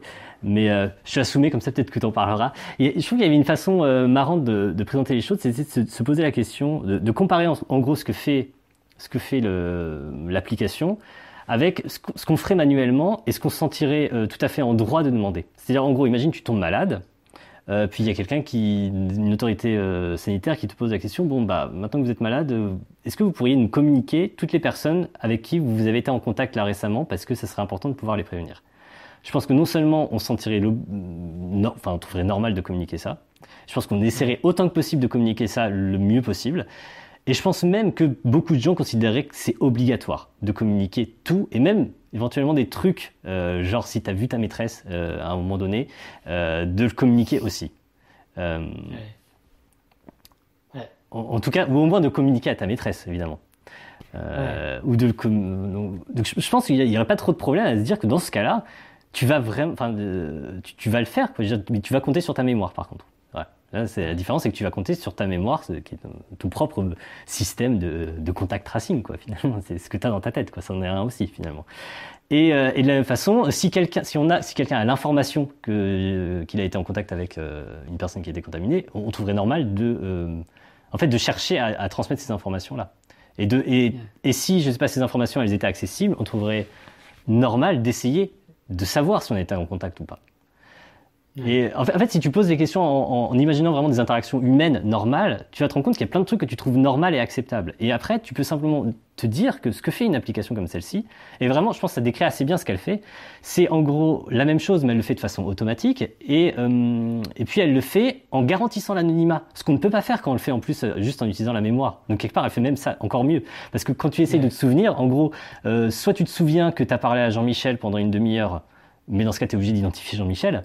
Ou alors tu te souviens que tu as parlé à un type, mais tu sais pas qui c'est, mais dans ce cas, tu pourras pas l'identifier. Et euh, tandis que ce que fait la machine, c'est encore mieux parce qu'elle peut faire les deux. C'est-à-dire qu'à la fois, elle peut retrouver la personne, mais elle peut le faire en, en sans l'identifier. En tout cas, si l'application fonctionne bien. Euh, et donc, quand, quand on de comparer ça, parce que concrètement, en général, l'application, elle, elle sert à rien. Elle va pas, euh, elle va pas transmettre de données à qui que ce soit, c'est ça l'idée. Elle va le faire seulement à partir du moment où tu es identifié comme euh, porteur. Ou alors le seul autre truc qu'elle fait, c'est de vérifier, de comparer en gros euh, la, liste des, gens qui sont contaminés avec ta propre liste des contacts que, tu as eu. Et, et, je pense, si tu ramènes ça à des interactions humaines, ça paraît tout de suite immédiatement acceptable. Et il faut juste se dire que bah, c'est en gros l'application, elle fait la même chose, mais de façon automatique. Et ça lève pas mal d'objections que tu pourras avoir à ça. Ouais, je pense pas que ce soit une solution miracle, mais c'était une, suggestion de présentation, si j'ose dire, du dispositif qui, qui rendait l'acceptabilité euh, du, point de vue moral assez clair, parce que je pense qu'effectivement, quelqu'un qui tombe malade et qui dit non mais moi je refuse de communiquer euh, toute information concernant euh, avec qui j'étais en contact, il y a beaucoup de gens qui considéraient que c'est franchement immoral. Ouais. Alors c'est intéressant, c'est je pense qu'il y, a un peu un rejet aussi quelque part de, la technologie euh, chez certaines personnes en tout cas. Euh, mm. Et ouais, présenter ça comme ça, euh, c'est comme aussi bah, l'idée que les... il y a déjà beaucoup d'informations personnelles qui sont stockées dans les hôpitaux. donc, et des, informations beaucoup plus personnelles que la liste de mes contacts. Mais oui, clairement, si, si je voulais hacker quelque chose pour avoir des informations personnelles sur les Français, euh, il y aurait, je pense que ce serait pas une cible très intéressante, ce truc-là. Je, ça serait quand même assez étrange euh, de, vouloir hacker ce truc-là en se disant ah enfin je vais avoir des, données qui. clairement, il y a déjà des données hyper euh, sensibles partout dans plein de systèmes. typiquement, effectivement, la, santé, elle a, un milliard de données qui peuvent intéresser des tas de gens, les assurances ou des trucs comme ça. J'espère qu'elles sont bien protégées, on leur fait relativement confiance. On sait aussi qu'il y a un risque de fuite. on accepte ce risque de fuite dans, dans plein de trucs, quoi. Euh, donc. Euh, ah ouais. ah ouais. parce que c'est ce qu'on disait avec d'autres amis, c'est que utiliser Facebook pour se plaindre des, applications de contact tracing, c'est un peu bizarre. Effectivement, ouais. Euh, mais d'ailleurs, euh, donc je sais pas où ça en est parce que j'avoue, je regarde pas ça hyper près, mais j'ai cru comprendre que Facebook et Google s'étaient mis d'accord pour avoir un, truc commun et euh, peut-être d'intégrer ça dans dans des applis euh, existantes ou il y aurait pas un truc comme ça? Non, je sais pas. En fait, il y a une petite difficulté technique. c'est en fait Apple et, et Google interdisent généralement aux applications d'utiliser le Bluetooth, sauf si elles sont en mode euh, background, sauf si elles sont pas en mode background. Enfin, en gros, soit tu lances l'application elle peut utiliser Bluetooth, mais tu peux pas euh, laisser l'application un peu de côté et utiliser encore le Bluetooth euh, en, low energy. Hmm. Et, et, en fait, ils ont rajouté ça pour éviter, parce que leur, leur problème, c'est qu'il y a beaucoup de développeurs qui exploitaient cette vulnérabilité, cette vulnérabilité pour transmettre tout et n'importe quoi. D'accord. Et notamment, enfin, il y a des gens qui utilisaient ça à mauvais escient. Et du coup, ils ont restreint l'accès à, l'utilisation de cette, euh, du Bluetooth par les applications. Mmh. Et euh, euh, le, la notification à l'exposition a, besoin de ça pour pouvoir fonctionner. Et du coup, ils ont juste rajouté un module pour, pouvoir, pour que les développeurs des applications de notification à l'exposition puissent inclure ça dans leur, dans leur truc. Alors, il y avait une complication par rapport à, à Stop Covid, donc le, truc français, euh, le protocole Robert en, France, qui avait besoin d'un truc un, peu, un peu différent de ce qui était proposé par, par euh, Google et, et Apple. Et c'est pour ça qu'il y a eu des histoires de, de débat entre, entre les, les ministres français et, et, Apple en particulier. Euh, mais bon, vu que Stop Covid, apparemment, les, gens enfin, les Français vont renoncer à Stop Covid, apparemment. Euh, mais donc il y aura une autre appli, genre. Euh, bah, sont l'application en Suisse, donc DP3T. Hmm. Enfin, je sais pas encore. le truc est un peu tout chaud, ça vient de sortir il y a quelques heures. Et, mais DP3T et, je crois qu'il y a déjà plusieurs pays qui, ont dit qu'ils prendraient DP3T. Et euh, je pense que ça peut être un, truc naturel pour la France de l'adopter. Parce que l'autre truc, c'est qu'apparemment, il y a des retards de développement aussi euh, de, de Stop Covid, de, mmh. Robert. Et euh, du coup, ça serait pas prêt pour le 11 mai, de toute façon. Ouais, l'application française s'appelle Robert. c'est magnifiquement français. ouais. Bah, clairement, je, je, je je, l'installerai quand, quand ce sera disponible. Il y a un truc qui est assez marrant aussi, c'est un argument qui revient beaucoup, qui est de dire que les gens qui vont installer ça, ils vont avoir un faux sentiment de sécurité et du coup, euh, ils vont prendre plus de risques. Je suis prêt à parier que, en fait, les gens qui installent ça, c'est que probablement ils se soucient davantage du, truc et c'est à mon avis les gens qui prennent le plus, le, enfin, qui, prennent le plus de précautions justement. Euh, c'est bien pour ça qu'ils installent l'application. Euh, et, globalement, cet argument-là de, de, ça augmente la prise de risque, il faut pas faire ça, on l'a entendu, mais alors à toutes les sauces pendant euh, très longtemps, et notamment sur le masque. Et j'aimerais que les gens se souviennent que c'est exactement ce qu'on a dit sur le masque. Pendant super longtemps, tout le monde disait non mais il faut pas faire ça, ça augmente euh, la prise de risque, c'est une mauvaise idée, etc. en fin de compte, on finit par se dire non mais en fait si, quand même il faudrait. donc j'aimerais bien qu'on qu'on se souvienne que c'est pas un bon argument, clairement. Ce, truc-là, euh, que tu peux l'appliquer à n'importe quel truc qui marche pour limiter les risques. Tu peux aussi dire oui, mais ça augmente la prise de risque, donc il faut pas le faire. Euh, ah, pour, le coup, les, applications sont. Parce que, à limite, les masques, je pourrais comprendre que, enfin, surtout les gens qui utilisent mal le masque ou les nettoient mal pourraient peut-être. Euh, ouais, parce qu'on se, touche, si on se touche le masque on n'importe quoi après. Bon, j'imagine qu'il peut y avoir peut-être des risques, mais si tu as une application euh, de contact tracing, euh, l'application elle va pas t'aider à ne pas avoir le. c'est juste une notification qui a déjà été exposée avec quelqu'un. Oui, c'est ça. Parce qu'en plus, ça, ça, te dit rien sur ce que tu fais en ce moment. Ça peut juste te rassurer sur ce que tu as fait. Mais tu peux pas, tu peux pas cesser de prendre des précautions deux jours plus tôt. en gros, ça te dit, il y a deux jours, c'était bon. c'est tout ce que ça t'informe quelque part. Pas, pas beaucoup plus que ça. Donc, euh, au temps présent, euh, il reste que tu n'as aucune raison de prendre des risques. C'est que j'avais pas réfléchi à ce truc-là. C'est évident que c'est absurde. que c'est, ça peut juste te dire si tu l'as attrapé, ça te dit, c'est pas du temps réel, quoi. C'est sûr. c'est vrai que, peut-être les gens ont un peu cette idée-là, genre que ça te dirait en temps réel, est-ce que là je suis exposé, là je suis pas exposé, ça va. genre comme si tu as du réseau, tu vois, tu sais pas. Euh,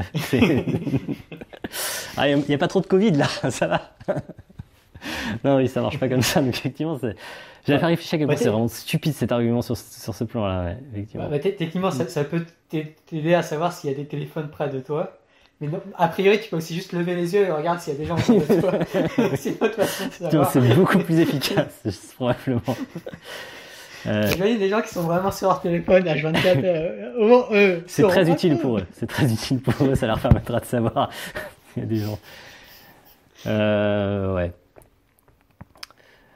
D'ailleurs, euh, je réfléchissais à. Est-ce qu'on avait dit des grosses conneries dans le, dans le premier épisode euh, Ce qu'on avait fait donc, avant le début du confinement. Et je, je m'étais dit que globalement, on avait plutôt vu juste sur pas mal de trucs qui étaient arrivés juste après, du genre. C'était au moment où les Anglais étaient encore partis sur cette stratégie de l'immunité et je, disais mais, mais c'est terrifiant. Est-ce qu'ils vont vraiment faire ça? C'est pas possible, ils peuvent pas faire ça. Et finalement ils sont assez vite arrêtés effectivement. Et un autre truc effectivement c'est que je trouvais que c'était ouf, l'espèce de discrédit qu'on portait sur les masques, en disant, euh, on, continue de se moquer des gens qui portaient des masques. Ça, c'est un truc, je pense que les gens vont vite l'oublier quand ça sera devenu une sorte de, de, de nécessité première de, voilà, de, de, tous les jours. Mais pendant super longtemps, les gens qui portaient des masques, on se foutait de leur gueule. Euh, et les, vraiment. Euh, et c'était renforcé. Alors effectivement, je pense qu'il y avait un petit peu du côté du gouvernement l'idée de bon voilà, on n'en a pas, on va faire croire que c'est pas trop trop utile. C'est, ça sera, ça sera plus acceptable. Je pense que c'était un super mauvais calcul. Euh, mais bon, euh, c'était vraiment euh, bref. Euh, du coup, ça a renforcé ça. Euh, mais bon, maintenant, euh, peut-être que ça a aidé indirectement par détestation du gouvernement. je sais pas. Peut-être que ça a aidé à l'acceptabilité du masque, le fait que le gouvernement se soit à ce point positionné contre, en un certain sens, pendant, pendant quelques temps.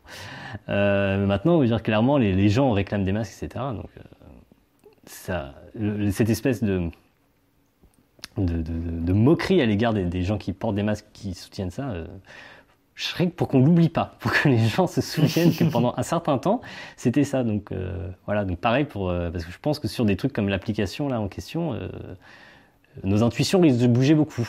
Déjà, elles ont beaucoup bougé quelque part parce que je pense qu'un un truc pareil, ça paraissait totalement inacceptable il y a, il y a, il y a deux mois. Enfin, il y a clairement il y a deux mois. Enfin, je sais pas, il y a deux mois, ça, ça venait à peine de commencer. Donc euh, il y a deux mois, je pense que j'en bossais déjà dessus. Et, euh, et, le PFL, en tout cas, il y avait des... Ouais. Mais ça, ça venait de commencer. Et... Et du, ouais. Ah. Les systèmes coréens, ils ont rien à voir. C'est pas par Bluetooth, c'est pour le coup, c'est par géolocalisation. Si je dis pas de bêtises. Ou euh, c'est par Bluetooth. Le, le, système de coréen, en fait, il, euh, il y a pas de, ouais, y a pas, c'est pas par Bluetooth. Euh, mais l'idée, c'est plus que les, et donc de ce que j'ai lu, donc les, personnes qui sont euh, positives euh, à Covid, euh, donc on leur fait passer un interrogatoire et ensuite on leur demande gentiment s'ils si, si, peuvent rendre accessibles leurs données personnelles, en leur suggérant très vivement que ce sera très utile et que ça serait une bonne chose que la personne accepte. Et en pratique, les gens finissent par accepter. Et du coup, après, euh, euh, ce que je comprends pas, apparemment, donc il y, a les données euh, GPS aussi, il y en a, mais apparemment c'est pas le plus utile. parce que les GPS, apparemment, c'est pas en continu et du coup, ça, peut être un peu parcellaire. Hmm. mais sinon, c'est beaucoup les données des, paiements par carte de crédit. Oui, c'est vrai qu'on paye tout, par carte de crédit là-bas. Tu dois assez facilement retracer l'itinéraire des gens dans les magasins, n'importe où, effectivement. Et après, tu peux aussi savoir par rapport au réseau, euh, quand, hmm. le, réseau aussi. Ok, donc en fait, données de quand est-ce que. C'était assez. Euh, enfin, c'était avec les moyens du bord, quoi. Il n'y avait pas d'appli ni rien, quoi. C'était avec euh, les. Un peu comme une enquête. C'était aussi au tout début, quoi. Hmm. Ils n'avaient pas le temps de développer quoi que ce soit. Comme quoi. Parce que c'est intéressant parce que par rapport à ce que je disais tout à l'heure, en gros, c'est faire la même chose, euh, mais de façon beaucoup plus privée, parce que tu passes pas par euh, les paiements, etc. Tu passes juste par euh, une appli qui n'indique même pas ta, ta, ta, localisation, qui indique juste les autres téléphones, enfin, qui n'indique même pas ça. C'est ça qui est génial. Le, fonctionnement fait que ça indique, ça, ça, arrive à transmettre les informations juste nécessaires en indiquant strictement rien. C'est vrai que tu compares à ce que euh, des systèmes du genre où, en fait ce que tu suis c'est les paiements etc pour le coup c'est vachement plus intrusif quoi Ouais, et puis il y avait d'autres choses, c'est que pour retracer le chemin de la personne et ensuite alerter toutes les personnes qui sont pas. du coup, il, il, disait à la population. Bah, oui, ils envoyaient des, des alertes. Ouais. Je, je, je savais que effectivement les, les, gens recevaient en permanence des alertes si tu avais tel cas qui était euh, qui était dans, dans, la région, qui si t'as pris, euh, si t'étais au cinéma, euh, parce que même les places de cinéma, tu peux savoir à, à côté de qui t'es parce qu'elles sont attribuées dans en Corée. Et euh, donc, tu pouvais dire, vous étiez à quatre rangs d'une personne qui était, euh, qui était contaminée. Euh, veuillez, veuillez essayer de, faire, de passer un test. Mais ouais, c'est assez invasif, mais c'est ouais, c'est efficace aussi. Hein. Je pense qu'en carrément il n'y a personne qui regrette. Le... Très peu de gens regrettent. En, tout cas, je crois que la, la, la faut pas croire, c'est relativement polarisé aussi, parce qu'il y a un peu cette idée que c'est pas un pays qui est très polarisé. Euh, en fait, si, c'est très très polarisé, euh, mine de rien. Après, le soutien au, président actuel, il est quand même très élevé. Comparé à la France, euh, juste ça n'a rien à voir. Mais ça reste un pays qui est. en plus, c'était une période d'élection. Hein. Ils ont fait des élections il y a quelques jours là. Et, je crois que c'était même pas des élections en ligne, hein. ils les ont fait en vrai. mais enfin, faut dire, ils, ils, ont zéro cas en ce moment. nouveau cas, autochtone, je crois que c'est vraiment zéro. Euh, genre, ma femme m'avait dit ça le jour que c'était le premier jour, là, vous avez vraiment zéro. Et ça faisait des jours que c'était euh, dérisoire. Et il y a des nouveaux cas, mais c'est des cas importés, en gros, ceux qui arrivent de, de l'aéroport. Donc, euh, ouais, c'est pas pour rien qu'ils ont pu tenir les élections, c'est que là, on n'était pas dans la même situation que les élections euh, du dimanche de la dernière fois. D'ailleurs, c'était le dimanche des élections, le, le truc. Euh, où clairement, on n'était pas à zéro cas. Hein, je ne sais pas si rétrospectivement on peut avoir une idée du nombre de cas qu'il y avait pendant ce dimanche-là, mais euh, c'était. Euh... ouais, parce que donc là, c'est l'opinion publique par rapport au gouvernement, mais tu as aussi euh, l'opinion publique vis-à-vis de ce qu'a fait l'agence, le, le KCDC, le mm. Korean Disease, Center for Disease Control, enfin l'agence sanitaire coréenne. Et là, je pense que les gens sont très très contents du travail des scientifiques oui, oui, le, soutien à ça. Euh, je sais plus, j'avais lu un peu des trucs sur le fait. Il y avait eu. Euh, un truc qui a joué, c'était que la population est, euh, a une bonne culture scientifique et que, en gros, c'était l'acceptabilité vis-à-vis des, des, personnes les plus âgées. Sûrement sur fond de désaccords politiques parce que, euh, en gros, c'était une période où il y avait des, des, des manifestations euh, qui ont dû être annulées, c'était des manifestations de vieux, euh, si j'ose dire. Euh, donc il devait y avoir un, un, fond un peu politique là-dedans, pareil, ça devait un peu politiser le truc, qui, qui, qui rendait l'acceptabilité des mesures de... Enfin, sanitaires autour de, de ça, parce que c'était pas du confinement. Il y, a, eu zéro confinement pendant tout le truc, donc qui, qui, ont pu rendre ça un peu compliqué, mais... mais ouais. ça a été super bien accepté, quoi la culture scientifique, c'est ultra important pour ce genre de, crise, j'ai l'impression. Euh, euh, hmm. J'avais lu qu'à à Taïwan, euh, il y, a énormément de vulgarisation scientifique à la télé et des trucs de qualité. Hmm. Pas, des, professeurs du sud du pays. c'est ça.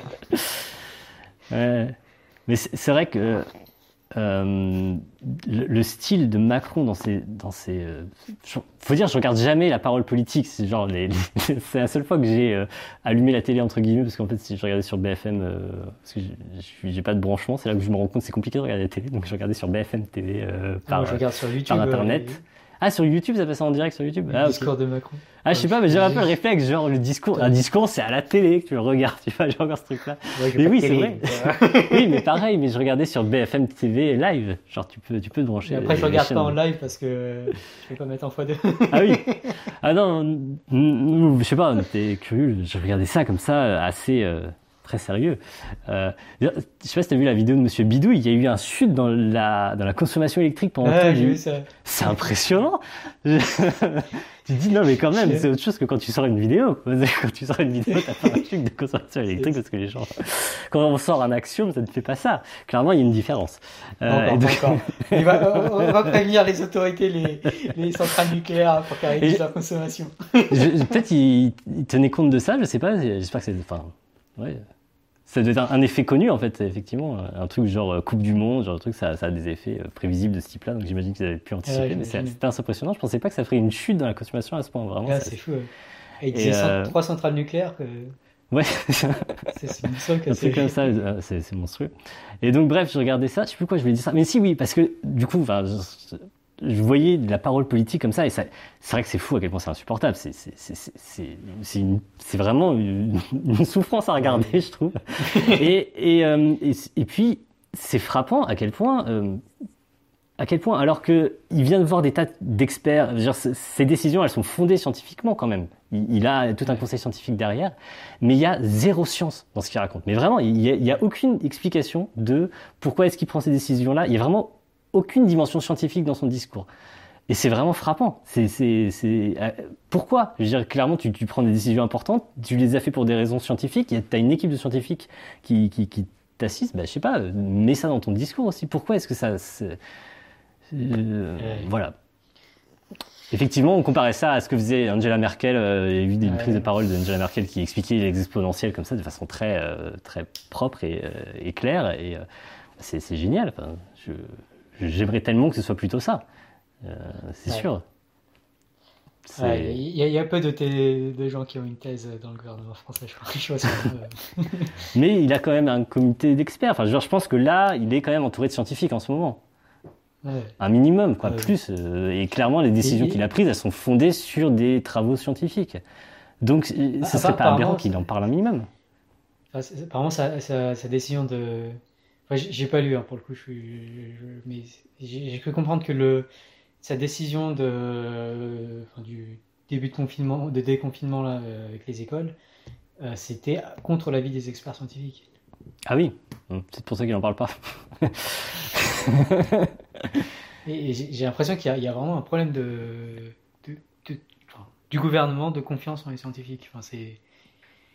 Ouais, ça serait inquiétant. c'est- C'est une source d'inquiétude en tout cas. Ouais.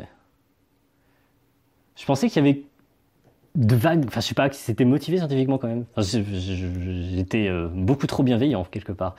Euh, j'ai je sais pas du genre exactement. que. Honnêtement, j'en sais rien. Je, je- Est-ce qu'il y a aussi l'histoire de, de Ra- euh, du professeur Marseillais qui- Je pense pas qu'il qui ait était dans le comité. Bah si, il était dans le, co- le, le conseil euh, scientifique. Ouais. Il est parti du conseil scientifique et, euh, et après ça, Macron est allé le voir Oui. et euh, enfin, voilà, il y, a- il y a un- truc. euh, Mais il a quand même. Enfin, je vois pas pourquoi il aurait conseillé d'ouvrir les écoles si si ça vient pas du conseil scientifique. Je veux dire, il l'a pas décidé bah, seul. ça peut venir de, du professeur. Ça s- dans ce cas, son cas serait encore pire. Enfin, honnêtement, je- le truc que j'en sais rien, c'est que je sais pas ce qui motive cette décision. Et j'arrive. euh, et je veux bien croire qu'il y ait des bonnes raisons. Je suis prêt à entendre qu'il y ait des bonnes raisons, mais juste, j'ai pas entendu vraiment de raison jusque-là. Je me suis pas, j'ai pas creusé à fond non plus, mais c'est assez décevant. Tu regardes un discours assez long qui t'annonce un truc important du type ouverture des écoles, et il y a zéro motivation derrière. Je trouve ça gênant.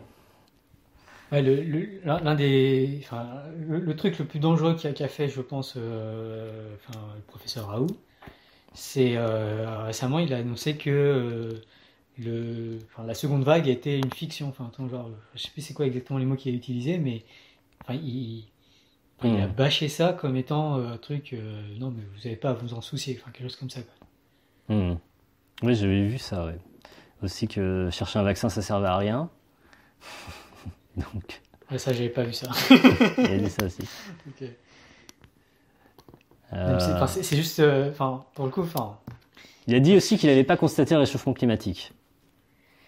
Il a pas, euh, J'adorais parce que je regardais un petit peu ce que défendent les gens qui défendent Raoult sur ça. Je lui dis comment tu peux défendre ça? Il dit, mais il dit pas que ça n'existe pas. Il dit juste qu'il ne l'a pas constaté. c'est très très drôle.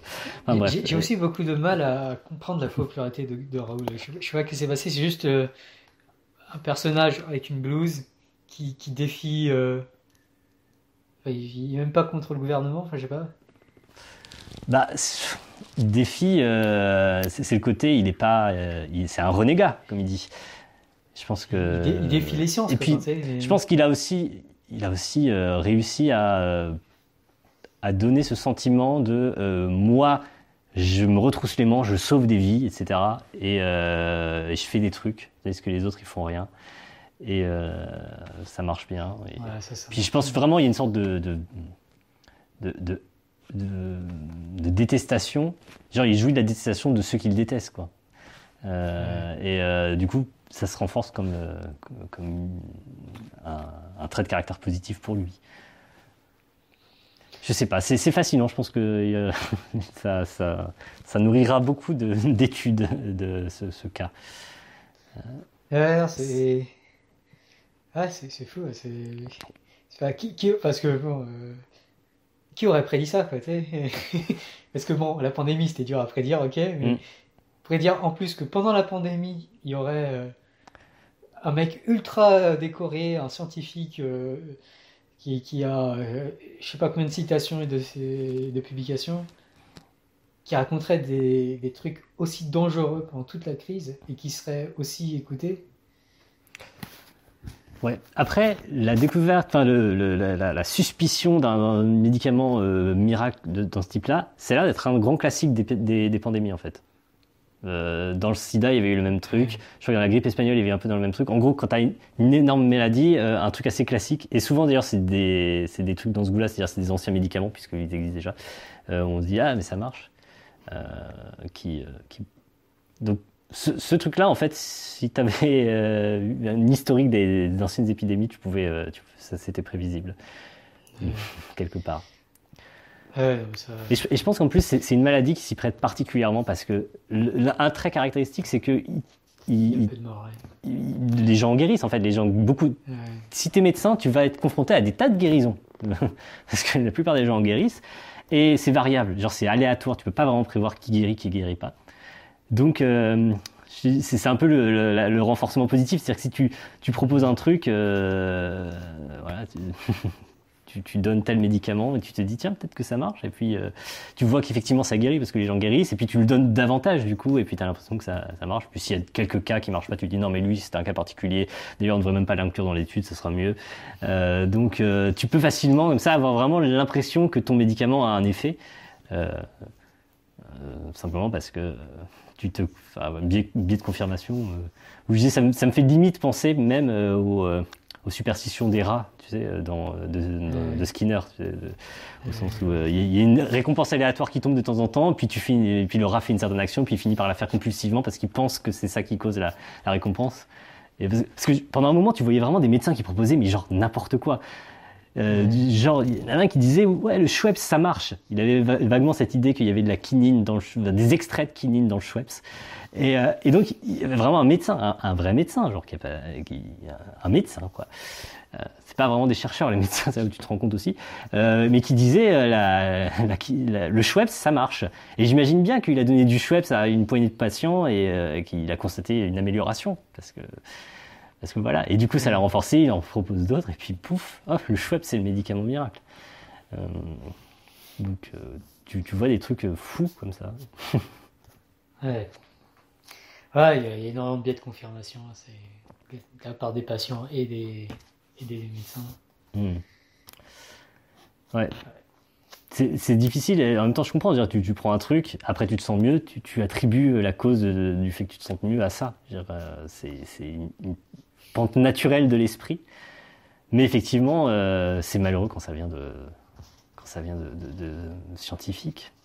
Je crois que euh, Christian Estrosi, je me demande s'il n'est pas médecin d'ailleurs. C'est typiquement Christian Estrosi qui disait ça. Genre, j'ai pris le médicament, je sens que ça m'a guéri. Je veux dire, même si tu crois que le médicament marche, tu devrais savoir que tu peux pas dire ça. Que, que l'effet, il, se détecte à un niveau statistique. Tu as, beaucoup plus de raisons de penser que ton amélioration, elle est juste due au fait que tu faisais partie des gens pour qui c'était pas grave. Bref, c'est très mauvais pour. Euh, pour J'aime pas passer du temps euh, sur, sur, les réseaux sociaux à m'indigner, mais euh, il y a eu des périodes où c'était difficile de pas de pas passer beaucoup de temps à, à scroller en s'indignant, franchement. Hein. Je sais pas comment tu, tu vis les trucs comme ça, toi, mais. Bah, bah, j'ai muté son nom sur, sur Twitter, donc je, je vois pas. oh. Quand les gens parlent de Raoult, je vois pas. Sage précaution. Ah, du coup, t'as quand même pu voir ma vidéo parce que j'en parlais pas. Donc, j'ai pas dû dire son nom dans le tweet qu'il a lancé non plus. Ouais.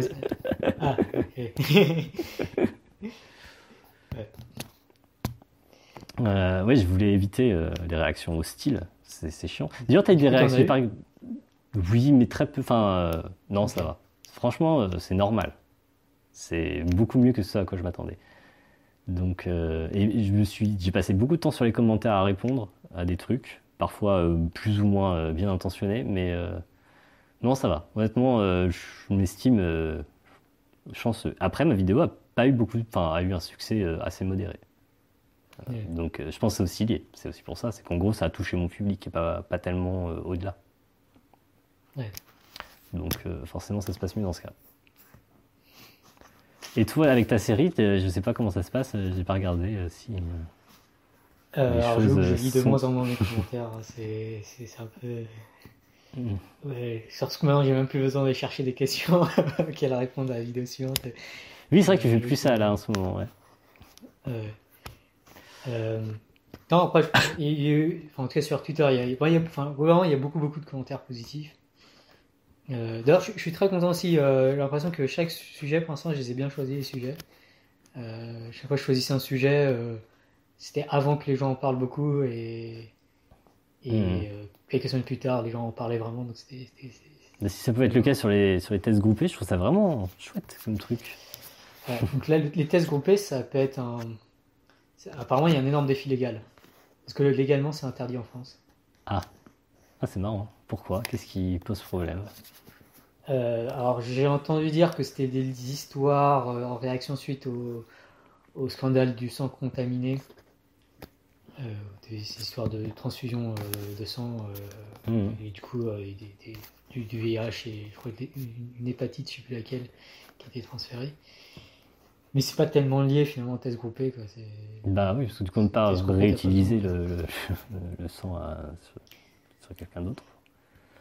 Euh, moi, je vois, enfin, surtout que maintenant j'ai vu passer une autre publication qui, qui a montré que si on passait à, 30, euh, des, des, groupes de 30, ça mmh. diminuait pas le, la, sensibilité du test.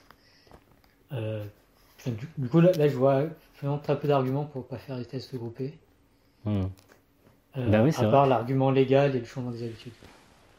C'est vrai que ça, fait bizarre, on n'y pense pas, mais euh, une fois que tu présentes le truc, ça paraît. Tu te dis, ouais, si ça marche aussi bien, c'est vrai que c'est une, solution géniale. Puis c'est élégant. Enfin, je sais pas, il y avait vraiment un sentiment d'élégance mathématique là-dedans. Ouais, mathématiquement, c'est satisfaisant, quand même. Enfin, je sais pas quels sont les. Je comprends pas exactement quels seraient les vrais algorithmes optimaux, mais en tout cas, je vois bien pourquoi est-ce qu'on peut gagner énormément de temps en faisant des trucs comme ça. Effectivement, c'est très très chouette. Euh, c'est ouais, c'est une belle trouvaille.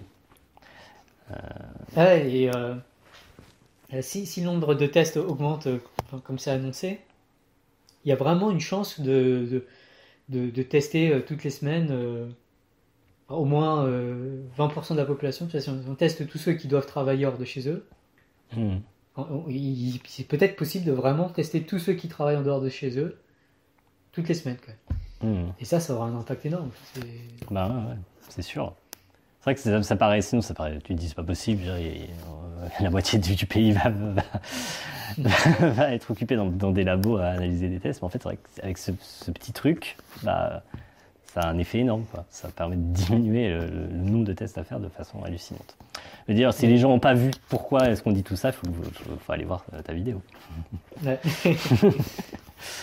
Euh, bref, on n'est pas du tout focus sur les vidéos dont on est censé parler aujourd'hui. Alors, deuxième vidéo dont on voulait parler aujourd'hui, c'est la vidéo de Stéphane Debove, euh, donc euh, sur le comportement, c'est un médicament. Très bon titre.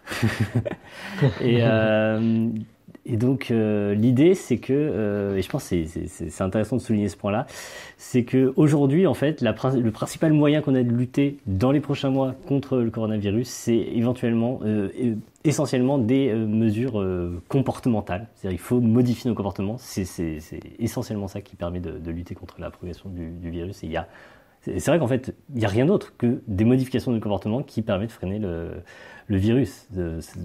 tout repose sur le fait d'avoir tel ou tel comportement. Et donc, savoir comment est-ce qu'on peut euh, obtenir ce comportement-là euh, euh, chez, les individus, ça devient un enjeu absolument crucial, au moins pour les prochains mois.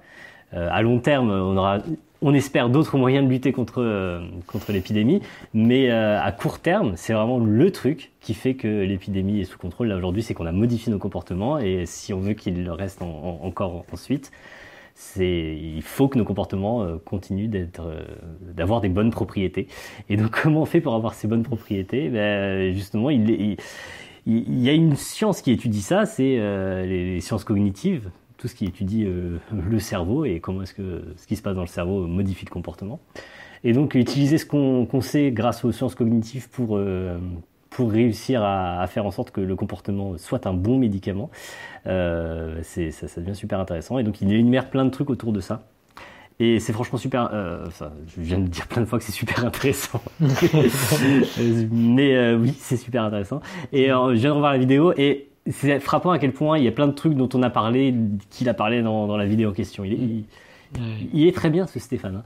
Et, et franchement, ouais, c'est vraiment hyper hyper fécond, je trouve, les, les réflexions qu'il a sur, euh, sur les, les, différentes façons de communiquer, par exemple, qui peuvent être plus ou moins optimales et comment, euh, notamment, euh, des tas de conseils qui vont pas te plaire, du genre, quand on fait une infographie grand public, ben, éviter de mettre trop de maths dedans, éviter les échelles logarithmiques que les gens comprennent pas, même si c'est bien pratique, c'est vrai, les échelles logarithmiques, mais c'est difficile à interpréter et euh, éviter les éviter de parler en pourcentage, parler plutôt en une personne sur deux, une personne sur trois, etc. Des trucs qui sont qui sont plus parlants, par exemple. Et euh, c'est vrai que ce genre de directive, je ne sais pas dans quelle mesure ceux qui font des infographies sont formés ce genre de trucs, mais euh, surtout à l'heure actuelle, c'est hyper important, effectivement. Faire des infographies plus ou moins efficaces, ça change tout, quoi. C'est vraiment, euh, c'est crucial.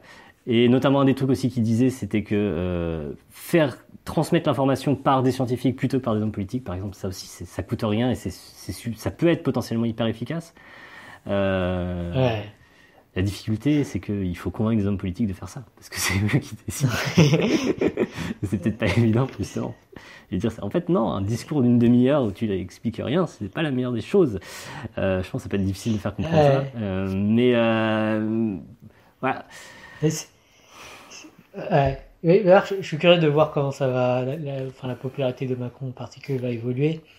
Mais c'est vrai qu'il y, a, par exemple, celle de Trump a plutôt, euh, enfin, c'est pas très, elle a pas énormément augmenté, enfin, un peu oscillé quoi, mais elle, elle a pas diminué en tout cas. Ouais, mais globalement, c'est un truc, euh, et c'est très différent là, les États-Unis par rapport à la France. C'est-à-dire qu'en France, on, en particulier Macron, qui, de, de, du fait de la façon particulière dont il est élu, il a été immédiatement populaire. Mais ceci dit, c'est vrai dans peu près tous les présidents qui sont euh, rapidement impopulaires. Alors c'est une sorte de, de norme. Euh, on n'aime pas les gens qu'on élit en France. même les gens qui... C'est dans tous les pays du monde, quoi. D'ailleurs, c'est un truc assez bizarre. C'est, tu, tu, sais que tu vas pas l'aimer. Bah, justement, Trump, euh, enfin globalement aux États-Unis, c'est pas du tout le cas. En général, le président élu, il continue d'être, euh, d'avoir un, fort soutien. C'est relativement rare que ce soit pas le cas. Il me semble. Hein, euh, je il me semble que c'est quand même pas mal baissé. J'ai ce, ce graphe de... Trump, il a toujours été relativement haut en fait. Il a, ça a jamais vraiment baissé. Et, il a, il a ses électeurs lui, lui, sont, en gros, les gens se sentent beaucoup plus engagés. Je me demande si c'est pas peut-être un effet du, du système à un tour qui fait qu'en fait celui pour qui tu votes, c'est vraiment celui pour qui tu votes. Parce que nous, on a un système à deux tours, ce qui fait que la plupart des électeurs euh, finaux plutôt, euh, du, type qu'on a élu, euh, c'est des gens pour qui les gens ne votaient pas en première intention. Et forcément, ça rend l'acceptabilité du, type élu beaucoup moindre. Je sais pas, enfin, ce serait une hypothèse. Euh, faudrait voir. Est-ce que, est que, ça se confirme si on regarde d'autres régimes qui ont ce système à deux tours Je pense que c'est vraiment une mauvaise propriété du système à deux tours. Euh, ce truc-là, le fait qu'en fin de compte, tu peux te dire que le mec a été élu avec une majorité de voix qui n'était pas vraiment pour lui, parce que c'était pas euh, le, premier. Est-ce que aux États-Unis, bah, Trump, euh, s'il a été élu, euh, en fait, il n'avait pas 50% des voix même, mais disons à la louche par en gros une moitié des, des Américains, bah, c'est une moitié des Américains qui ont voté pour lui directement.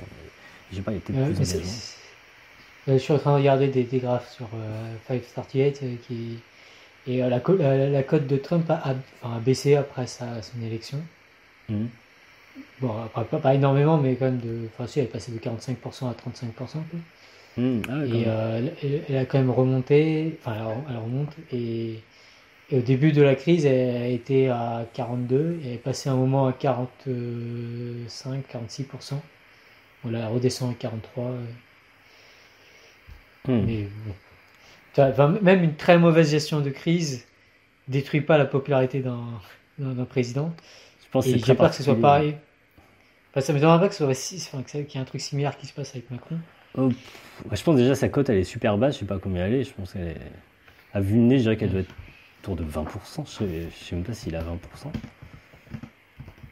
je ne sais pas les graphes sur Mais globalement, c'est Il y a aussi ce phénomène. Euh, en tout cas aux États-Unis, que lorsque, enfin, bon, un autre phénomène, c'était lorsque après la, le, 9-11, le 11 septembre, la, cote de Bush a, augmenté. Hmm. Mais enfin, a, explosé. Il n'a rien fait. Bah, c'est le côté, on pas s'il a déclaré la guerre, de guerre, etc. Je pense qu'il a peut-être espéré jouir d'un truc similaire. Au demeurant, ouais, c'est assez standard parce que je crois pareil, euh, Hollande, brièvement, après les, attentats, euh, il, a eu un regain dans, sa popularité, il me semble. Donc ce serait un truc assez, assez, assez classique, mais vu la mauvaise gestion de crise, puis de toute façon, c'est un truc qui dure beaucoup plus longtemps. Euh, je serais très surpris que, que, ça, que ça lui serve. Hein. Si, j'ai des données qui montrent que, en tout cas, le, le 27 mars, ça euh, code de. Enfin, non, entre le 27, le 27 février, euh, ça, je suis pas sûr que ce soit très fiable, mais bon, euh, prenons ces données. Euh, c'est sur Marianne, bon, c'est le premier truc que j'ai trouvé. Euh, c'est au, au, 27 février, sa code de popularité était de 32%. Ah ouais, c'est beaucoup plus élevé que je pensais. Et au 27 mars, elle était de 43%. Ah ouais Elle est passée de Genre sa cote de popularité a augmenté. Ah, mais j'ai. Je suis pas sûr qu'il soit pénalisé euh, et, c'est enfin à la fois intéressant mais c'est aussi euh, enfin problématique parce que c'est à dire que pourvu que c'est une crise il suffit d'être au pouvoir pour euh, avoir des codes de popularité augmentés et du coup, tu n'as aucun intérêt à, à, bien gérer la crise. En fait, ouais, vaut mieux au contraire t'afficher, parce que tu en bénéficies quelque ça, part. Ça se trouve, il n'aurait pas eu le, même effet s'il s'était effacé derrière des, davantage derrière les scientifiques. Donc ça rend très rationnel le fait de s'afficher. Au contraire, alors oui, j'imagine que ça, ça, ne peut que l'encourager à, à continuer dans cette gestion euh, pas hyper euh, pas hyper scientifique. Mais le problème, c'est que la cote de popularité de, du professeur marseillais a explosé aussi. Oui, mais ça, c'est, ça, c'est moins surprenant. Je veux dire, au départ, personne ne le connaît. au départ, il n'y a pas de code de popularité. de zéro, mais, je veux dire, même après, euh, fin février, euh, fin mars, euh, il a fait beaucoup de prédictions qui, qui, qui étaient complètement à côté de la plaque. Oui, mais à ce moment-là, personne ne le connaissait.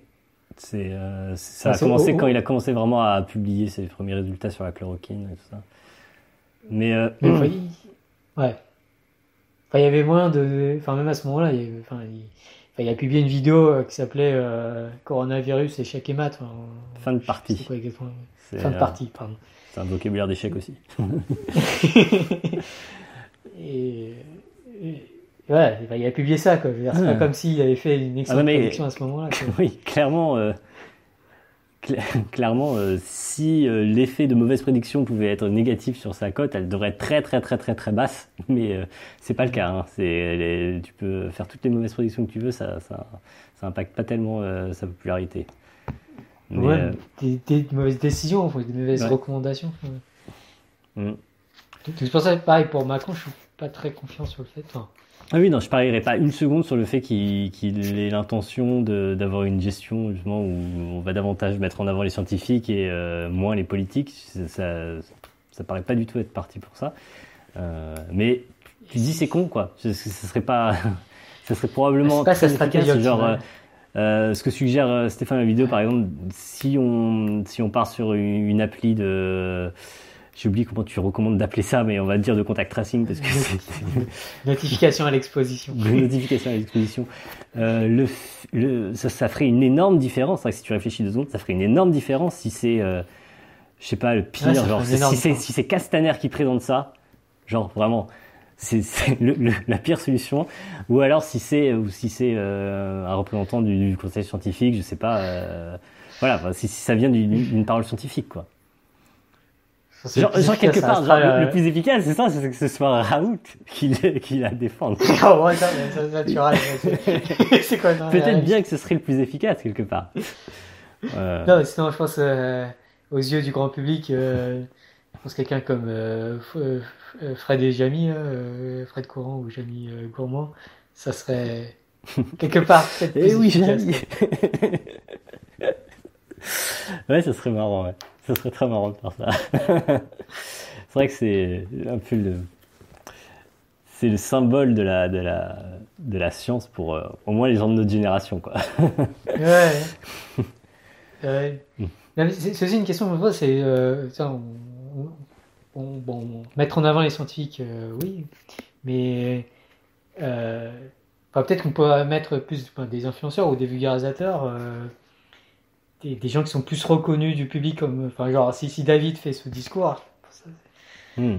même, même, si c'est pas lui qui est derrière la science et tout ça, on peut lui faire confiance pour comprendre suffisamment enfin, la science qui va être communiquée et pour peut-être mieux la communiquer que ne le feraient les scientifiques.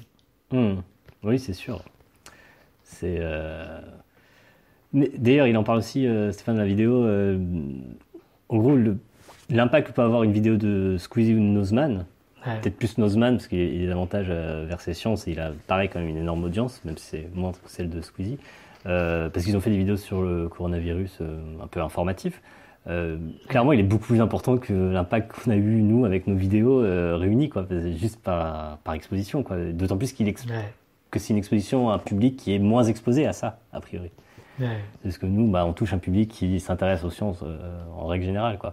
Donc, c'est sûr, il faut. Le, le, le, médiateur est super important dans ce genre de message. C'est assez évident. Et, et, la parole politique, c'est pas forcément le meilleur médiateur, alors que ça va être le principal médiateur probablement. Donc c'est un peu dommage. c'est assez horrible en fait. Hein. tu peux avoir des bonnes idées qui peuvent être complètement euh, rejetées par la population juste parce que c'est un tel qui l'a dit. ouais, bah c'est ça. Dans certains cas, le, le, le, messager rend le message inaudible, quoi. Ou en tout cas beaucoup moins audible pour beaucoup de gens, et c'est et, et, je pense que ça fait partie de la responsabilité. Genre, tu, tu peux déplorer le fait que euh, la, la, parole politique est effectivement euh, soit si mal reçue, euh, mais, mais, tu dois le savoir de toute façon. Et à un moment donné, tu, tu, dois, tu dois veiller à un maximum d'efficacité parce que ça, ça, fait une grosse différence. Euh, D'ailleurs, même si c'est juste de dire oui, bon, bah, quand même, le message passera, euh, peut-être quelques-uns en moins. Mais en fait, encore une fois, quand il, quand il fait un discours, il y a trois centrales nucléaires qui, qui, qui stoppe quoi. je veux dire, l'impact, même s'il est minime, même s'il est minime, s'il est de l'ordre de quelques pourcents, genre il y a quelques pourcentages de gens en moins qui vont adhérer euh, au message, ben en fait euh, c'est quand même énorme parce que c'est quelques pourcentages de, de, d'une tranche de la population qui est énorme. je veux dire, on voit bien avec l'exemple de l'électricité qui est quand même assez frappant là. donc c'est, vrai que c'est, un peu regrettable que je pense, je pense que c'est le genre de considération qui n'est pas tellement pris en compte probablement.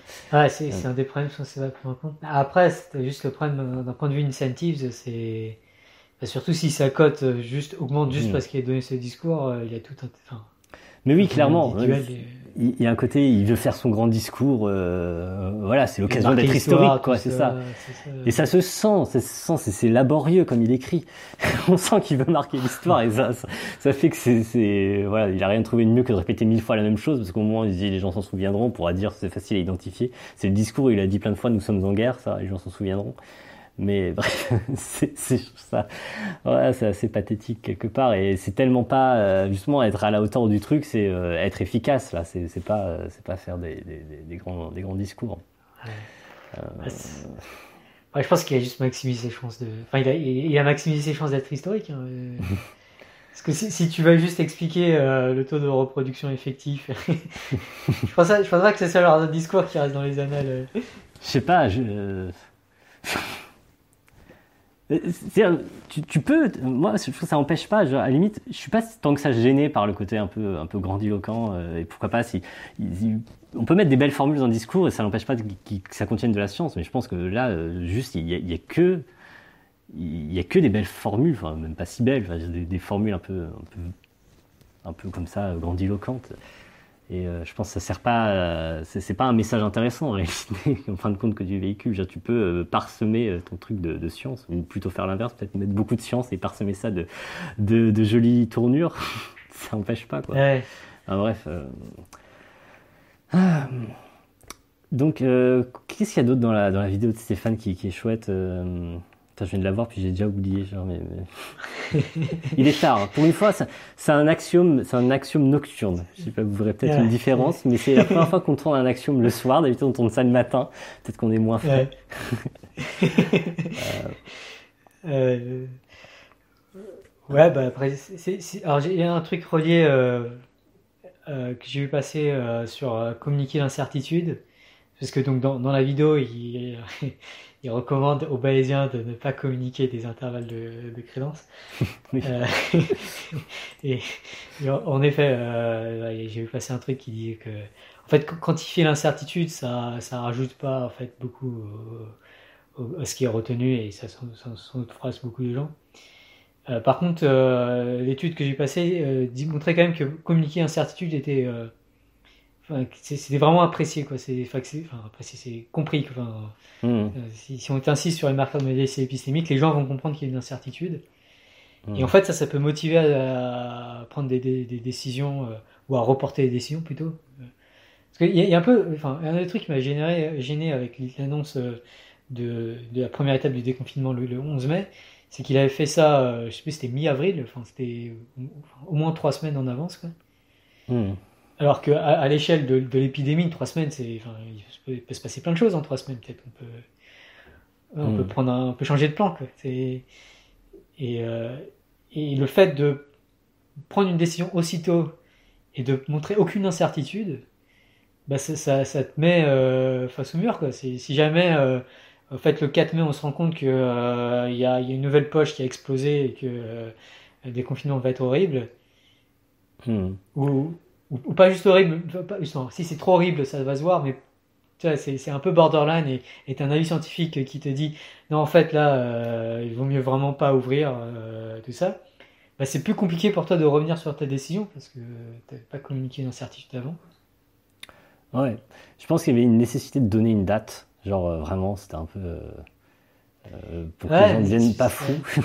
Mais effectivement, la je crois qu'il y a un peu quand même l'idée que c'est plus ou moins euh, conditionné au fait qu'il euh, n'y a rien de pire qui se produise dans les trois semaines à venir, que ça reste sous contrôle, etc. Mais, euh, mais c'est vrai qu'il y avait un côté, on n'insistait pas assez sur le fait, les choses changent rapidement et ça reste quand même assez incertain. Et je pense que c'était aussi, ça, ça aurait été intéressant que ça fasse partie du message aussi. Et je, pense qu'il est possible qu'il y ait une mauvaise connotation de l'idée d'improviser. Mmh juste de, prendre des décisions au fur et à mesure, et les gens associent ça à improviser, et, les gens associent à hmm. improviser à ne pas savoir ce qu'on fait. Hmm. Mais il y a des euh, situations où on doit improviser, et c'est important d'avoir des bonnes capacités à ça. Hmm. C'est un peu aussi l'idée des, essais euh, cliniques adaptatifs, c'est que, euh, en fait, en fait tu as un plan, tu sais que le plan va, va, être adapté aux données au fur et à mesure, donc c'est un plan qui, qui, d'une certaine manière, évolue et s'adapte et change. Euh, mais les gens voient peut-être pas ça comme un plan.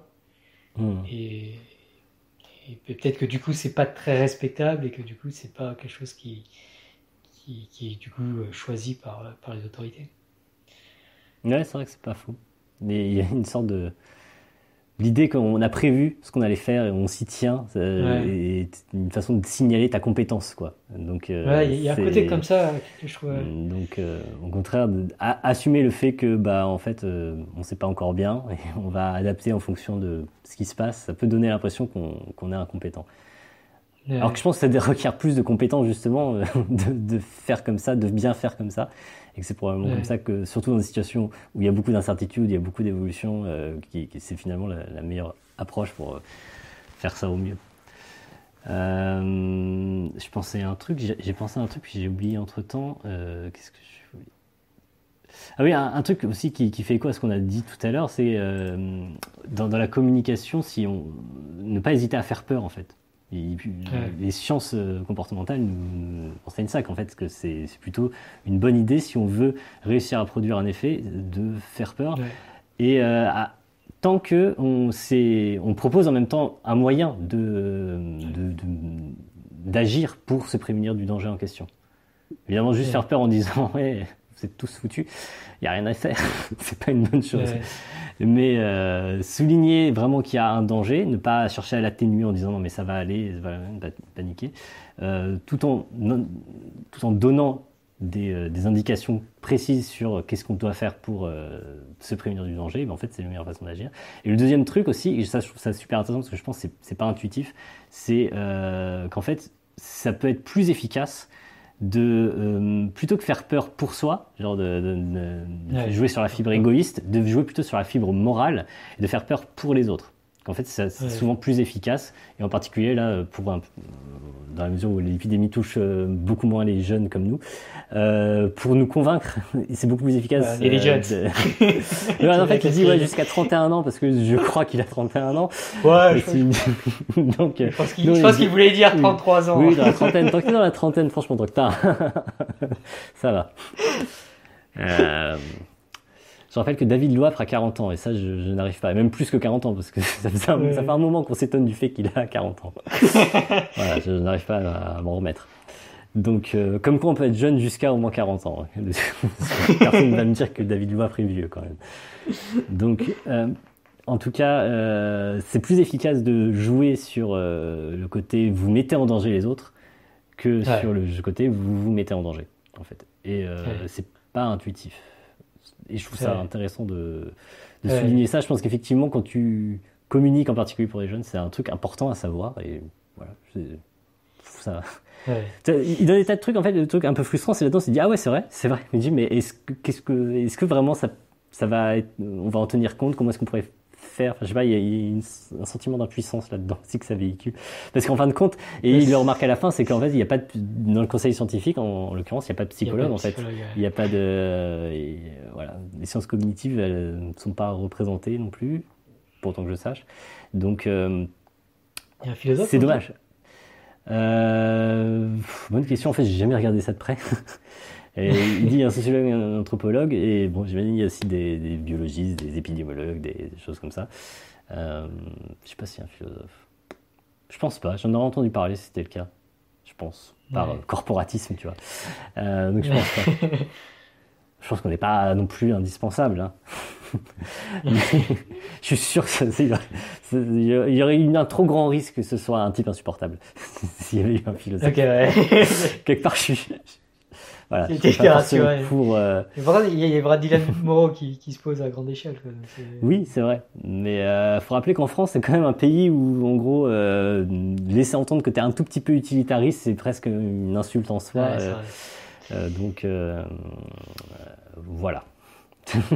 je serais relativement pessimiste s'il y avait un, un, un, philosophe dans le conseil scientifique. J'aurais, j'aurais un, un doute qu'il fasse plus de mal que de bien dans, dans l'histoire. Peut-être que ce n'est pas si grave que ça.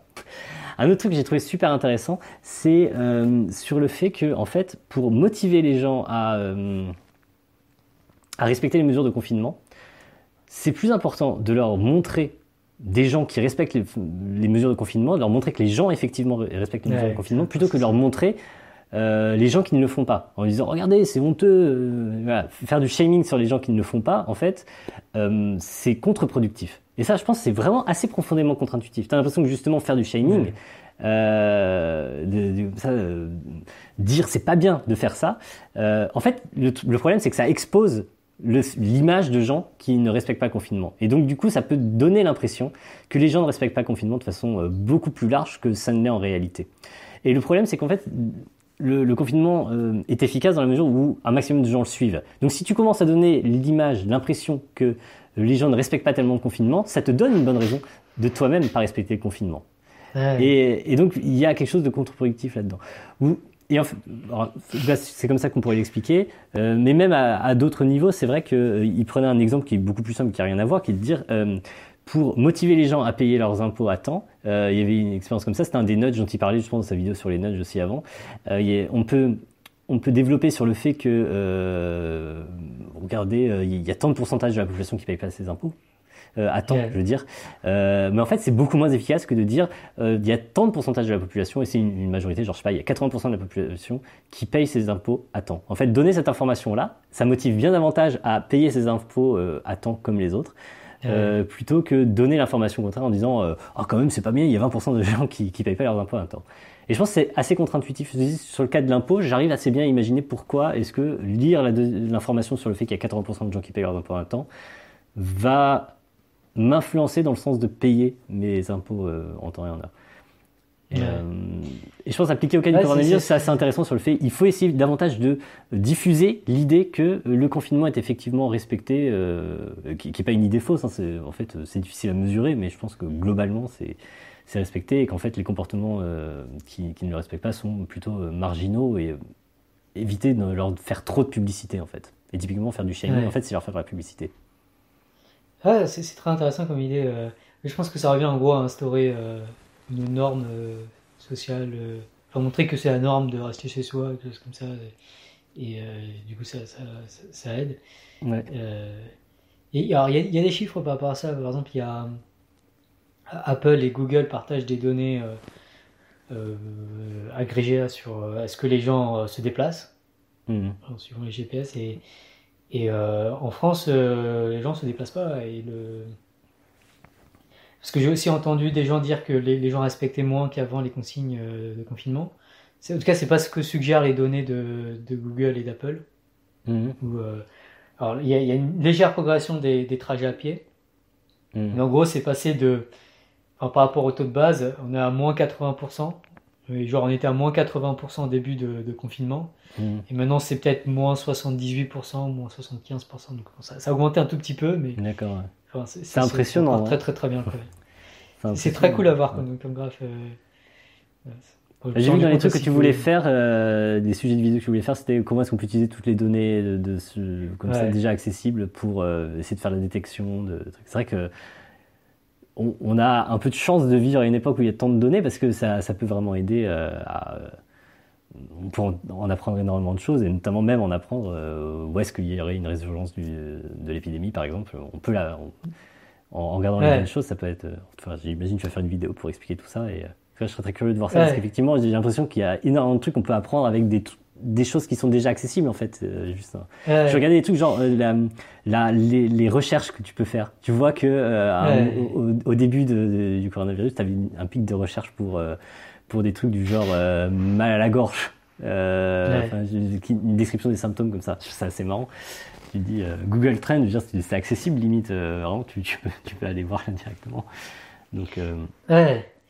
Ah, Google peut sans doute savoir énormément de choses peut clairement savoir énormément de choses sur nous et ça peut être des informations utiles à partager. Euh. Mais j'avais mis ce, sondage euh, un moment sur Twitter sur euh, imaginons que Facebook à, partir de toutes sortes de données arrive à estimer un, score de risque. Bon, idéalement, la probabilité, sachant toutes les données qu'ils ont, qu'un individu soit positif au Covid. Et euh, supposons que voilà, c'est une estimation de cette probabilité, euh, et que ah, lorsqu'une probabilité, la probabilité euh, excède un seuil, bah, Facebook se met tout à coup à notifier les personnes en leur disant ouais, étant donné nos données, il semblerait que vous êtes peut-être à risque, on vous suggère de, de, passer un test, par exemple, quelque chose comme ça. Mmh. Et du coup, j'avais posé ça en sondage est-ce que vous pensez que Facebook ne devrait absolument pas faire ça? Est-ce que vous pensez que Facebook ne devrait probablement pas faire ça? Ou que Facebook devrait probablement faire ça? Que devrait, Facebook devrait absolument faire ça. Euh, donc c'était intéressant, les gens étaient plutôt euh, probablement oui, c'est-à-dire qu'ils étaient plutôt favorables. Il y mhm. avait aussi quand même 20% euh, des réponses qui étaient absolument non. Ce qui est intéressant, je pense que c'est difficile d'imaginer que ça, que les effets seraient négatifs. Genre en imaginant que ce soit fiable. Je pense qu'on devrait tous d'accord pour dire que les effets seraient positif probablement, au sens ça permettrait de détecter un peu plus de cas, de limiter un peu plus la propagation de l'épidémie, etc. Alors je ne sais pas si les gens qui votent contre pensent que c'est parce que l'effet sera négatif en fin de compte au sens... Mais justement, quel, quel effet négatif exactement? Parce qu'en fait, euh, en tout cas dans le scénario tel que tu décris, en fait, euh, les, informations de toute façon, ils, les ont. Ils les ont. c'est juste de communiquer ou pas, le truc ou pas. Euh, parce que typiquement, moi, je serais prêt à dire que probablement ce serait une bonne chose de le faire. Par contre, ce serait probablement extrêmement mal perçu. Il y aurait un risque non négligeable que ce soit extrêmement mal perçu, que ça, que ça leur desserve en, réalité. Euh, mais ça, ça, ne retirera pas l'effet positif du truc. J'ai du mal à imaginer pour quelle raison ça pourrait avoir des effets négatifs, genre, euh, je sais pas, quelqu'un qui reçoit une notification Facebook et qui par réaction, genre refuserait du coup de, ou deviendrait parano, ou je sais pas, c'est pour exacerber peut-être des sentiments de paranoïa, mais dire, si tu compares ça aux bénéfices en termes de, de, propagation de l'épidémie, ça paraît un peu, un peu léger, quoi. Le, principal risque, enfin, c'est genre un argument typiquement de la quadrature du net, ça serait que ça, ça, ça ça renforce l'idée que Facebook euh, est utile, ou peut être utile en cas de, crise, hmm. et que du coup, il, bah, il, vaut mieux continuer à utiliser Facebook. Et euh, bon, il y a des gens qui pensent que Facebook c'est le mal absolu du coup. Euh, juste utiliser Facebook, je pense que c'est mal. Mais je, pense que enfin, Facebook peut potentiellement faire énormément de bien si tu vu une histoire euh, comme quoi, euh, par exemple, lorsque pendant les élections présidentielles américaines de 2010, euh, Facebook a commencé à mettre sur le, enfin, on pouvait dire même mettre sur Facebook que j'ai voté. Et de temps en temps, Facebook mettait dans le fil d'actualité de certaines personnes, bon bah voilà, tel et tel et tel de vos amis sont allés voter aujourd'hui. Et ça, ça a augmenté la, participation mmh. euh, des gens, parce que les gens, pour les mêmes histoires de normes euh, sociales, on a parlé. C'est un très bon nudge, ça, ouais, effectivement, un très bel exemple de nudge. Euh, et typiquement, ça joue sur la conformité sociale, effectivement. C'est un, bon truc. Un autre truc dont j'ai entendu parler, c'est lorsque on pouvait commencer à changer le, background de, la photo de profil. On pouvait mettre un fond, par exemple, les couleurs de l'arc-en-ciel pour, pour signaler euh, qu'on défend, voulait défendre euh, l'homosexualité. Et, euh, et, ça, ça a eu un effet assez important parce que du coup, les, beaucoup plus de gens se rendaient compte que beaucoup d'autres gens étaient également en faveur de, enfin, par exemple, du mmh. mariage gay.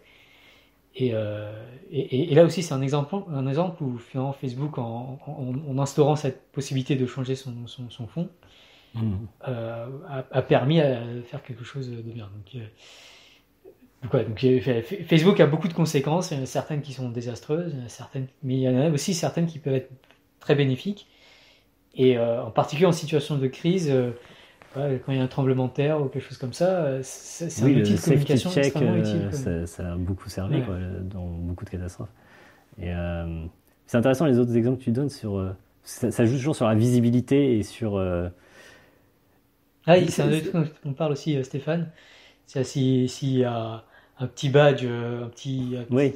des, des, trucs un peu, un petit peu ostentatoires qui, qui, montrent qu'on essaie d'aider. Donc, euh, par exemple, euh, une photo de profil, je reste chez moi ou je sais pas trop quoi.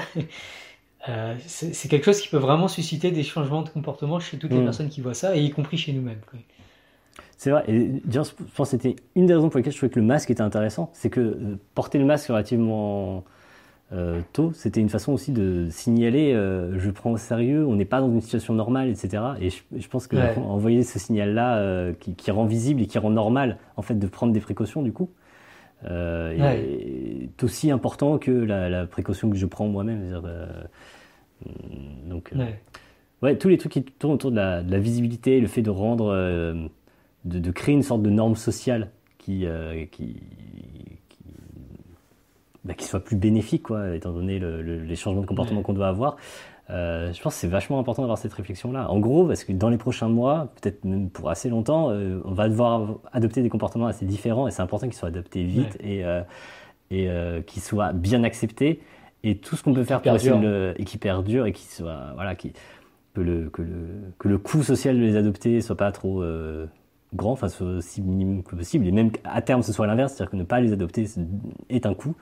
Euh, c'est hyper crucial et euh, donc euh, effectivement une réflexion sur le comportement humain, il est vraiment central et c'est vrai que c'est dommage qu'il n'y ait pas apparemment au conseil scientifique de, spécialistes du comportement humain. Ouais. je pense que dans beaucoup de discussions, ça me semble très très négligé. Mm. je pense que lorsqu'on pense à pandémie, on pense forcément bah, traitement, vaccin, quoi. Et euh, bon, la chloroquine, par exemple, a pris beaucoup de l'espace public. Mais peut-être que les trucs beaucoup plus importants, finalement, ce sont euh, des messages sur euh, se laver les mains, faire attention aux distances physiques, hmm. arrêter de faire la bise. ouais. ne pas se toucher le visage. tu peux en faire un défi, quoi. C'est horrible. euh... ouais, ça commence. Je sais pas comment il fait, il a une barbe énorme, Stéphane. je sais pas Moi, dès que j'ai Parce que là, en plus, on a... j'ai oublié de me raser, je me rase avant de faire une vidéo, donc les gens vont me voir avec de la barbe. Mais et ça me gratte, c'est horrible. c'est vrai que ça serait intéressant le, le, le, produit qu'utilise Mark dans sa, dans sa vidéo pour faire mm. euh, qui se voit avec la lumière euh, mm. euh, ultraviolette, on va dire. Ça serait cool d'en mettre un peu plus, de, mm. ou de faire des, des, journées régulièrement au travail ou, vous tentez le lieu public ou ouais, tout le monde s'en met un peu sur les mains et puis après à la fin de la journée. Mais est-ce que ça atterrit il y avait une idée de, à la fin d'une vidéo d'une chaîne, j'ai oublié son nom, c'est une chaîne française qui fait des vidéos, qui fait des vidéos assez cool sur le, sur le coronavirus récemment. Je pense que ça s'appelle pas Marketing Mania, mais ça me paraît un peu bizarre comme nom. Ah ouais, Marketing Mania. C'est bien ça le nom?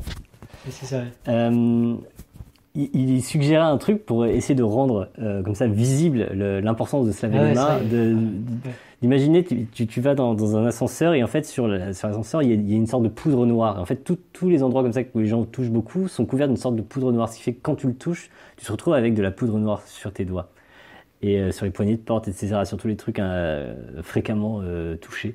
Et donc ça fait que tu as une sorte d'incitation à te laver les mains parce que tu te retrouves avec une poudre noire sur les mains, c'est désagréable. Elle n'est pas toxique ni rien. Tu peux, faut imaginer qu'on trouve un, un, produit adéquat. Je pense que c'est peut-être pas forcément si simple d'arriver à à trouver un truc qui, qui pose de problème. Mais dans l'idée, je trouve ça intéressant de, de, dire, on, pourrait. Et ça rejoint aussi un autre truc que dit Stéphane dans la vidéo, qui est de dire euh, il faut réussir à jouer sur le dégoût, parce que le dégoût c'est très efficace comme, euh, comme moyen d'influencer le comportement. Et le problème, c'est que les, les, choses dont on doit s'empêcher de faire, qu'on doit s'empêcher de faire, on n'a pas du tout de dégoût instinctif pour. Genre serrer la main de quelqu'un qui sait pas serrer la main, bon, sauf ça, ça dépend dans quelles circonstances, mais a priori, euh, a priori, ça ne dégoûte pas plus que ça. Euh, globalement, euh, voilà, ne pas se laver les mains, on n'a pas de dégoût à l'idée de ne pas se laver les mains. Euh, sauf, bon, encore une fois, ça dépend ce qu'on vient de faire avant. Mais, et donc, euh, comment arriver à susciter un peu plus de dégoût vis-à-vis de, l'idée de, de, toucher des choses avec des mains non lavées et de, de il disait de diffuser par exemple des images de, de mains euh, qu'on a mis, enfin de boîtes de pétri dans lesquelles on a mis une main et qu'on a laissé ensuite se développer où on tu vois effectivement des, des bactéries se développer un peu partout sur la boîte de pétri avec la forme de la main, c'est assez, assez frappant. Euh, ça peut être un, un moyen d'arriver à, à susciter ce dégoût. Je dirais que c'est pas mal cette idée. Enfin, je pense que c'est assez limité parce que c'est pas facile. Genre, ce qui suscite le dégoût, c'est une réaction totalement instinctive. On peut pas, on peut difficilement créer du dégoût. Euh, je pense, en tout cas. C'est pas, c'est pas le truc sur lequel c'est plus facile d'avoir de, de l'influence, sûrement, le, le dégoût. Mais, euh, euh, mais bon, ça mérite réflexion, quoi. Effectivement, c'est un vecteur important de, de, du comportement. Donc, jouer sur le dégoût, ça peut être si on trouve un moyen de le faire, ça peut être, ça peut être euh, puissant. Ouais, à, chaque, à, chaque, fois que tu te touches le visage, tu as, une, une, image d'horreur qui apparaît sur ton téléphone. Je sais pas si ça. un peu. Ça, ouais. ouais. Je sais pas si. Je sais pas si. Euh, c'est vrai que par ailleurs, le, le, coup du petit ruban, je sais pas, imaginez une espèce de signe de reconnaissance qui montre ça, ça, joue sur un autre truc qui est totalement différent, c'est plutôt de dire, euh, essayer de rendre cool le fait de, de suivre ces, ces consignes-là, par exemple, typiquement. Jouer sur le côté cool. Euh, et euh, enfin, voilà, il y, y, a beaucoup de choses dans, dans cette vidéo, et je pense qu'effectivement, cette, cet, cet angle-là, il est pas. On y réfléchit pas autant qu'on le devrait par rapport à l'importance que ça pourrait avoir. Surtout dans les prochains mois où, encore une fois, il n'y a vraiment pas grand chose d'autre en fait qui permet de, jouer sur le contrôle de la propagation de l'épidémie. Ouais. Sûr qu'à terme, on, aimerait que ce soit autre chose, on aimerait qu'à un moment donné, il y ait quelque chose comme un, comme un vaccin. Euh, mais euh, en attendant, euh, le comportement, ça reste le, le médicament le plus efficace. Quoi. Ouais, surtout que le vaccin ou, ou les traitements, enfin, c'est des trucs où en fait, on peut rien y faire. Euh, donc il y a un côté, un, peu un côté d'impuissance. Mais pourtant, les gens s'informent beaucoup sur ces sujets. Mmh. Alors que les trucs qui sont. Et du coup, ça, ça, habitue à une certaine forme de passivité. enfin, notamment, je pense, l'idée d'un traitement miracle est. ça peut être très contre-productif de se dire, bon, bah. Mmh. Ouais, on attend un, traitement miracle et ça peut freiner des, trucs qu'on peut faire au quotidien, comme, les mains. Effectivement. Ne pas toucher le visage. Mais euh, c'est vrai qu'il y a ce truc-là qui, est intéressant là-dedans, c'est qu'effectivement, au moins, euh, des trucs comportementaux. Bon, il y a des trucs tu peux rien. Dire, euh, comment sera fait l'infographie diffusée par le gouvernement, qui va diffuser les messages, ça tu peux rien. Ça, Donc, on retrouve le même côté frustrant. Mais il y a d'autres trucs, effectivement, où par contre, tu peux quelque chose, il y, a un côté satisfaisant là-dedans aussi, c'est vrai. De, se dire.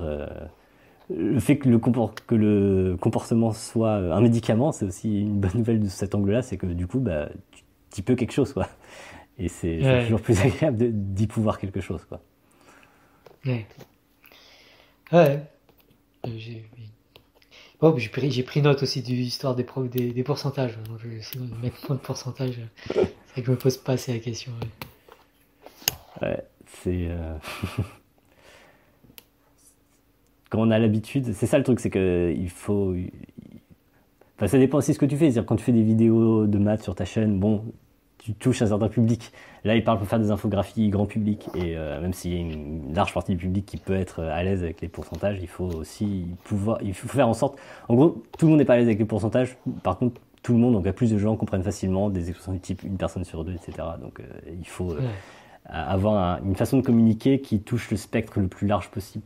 Et, c'est sûr que il y a des recommandations par rapport à ça. Et elles sont d'ailleurs pas intuitives, mais Apparemment, euh, il y a une liste assez, assez précise de recommandations. J'espère que ce genre de truc est, suivi euh, euh, et, effectivement appliqué parce que ça me paraît important. Ouais. Ouais, enfin, plus vraiment, je pense que la, communication scientifique, on en a déjà parlé un peu, mais la communication scientifique est très négligée, et, en tout cas en France, à mon sens.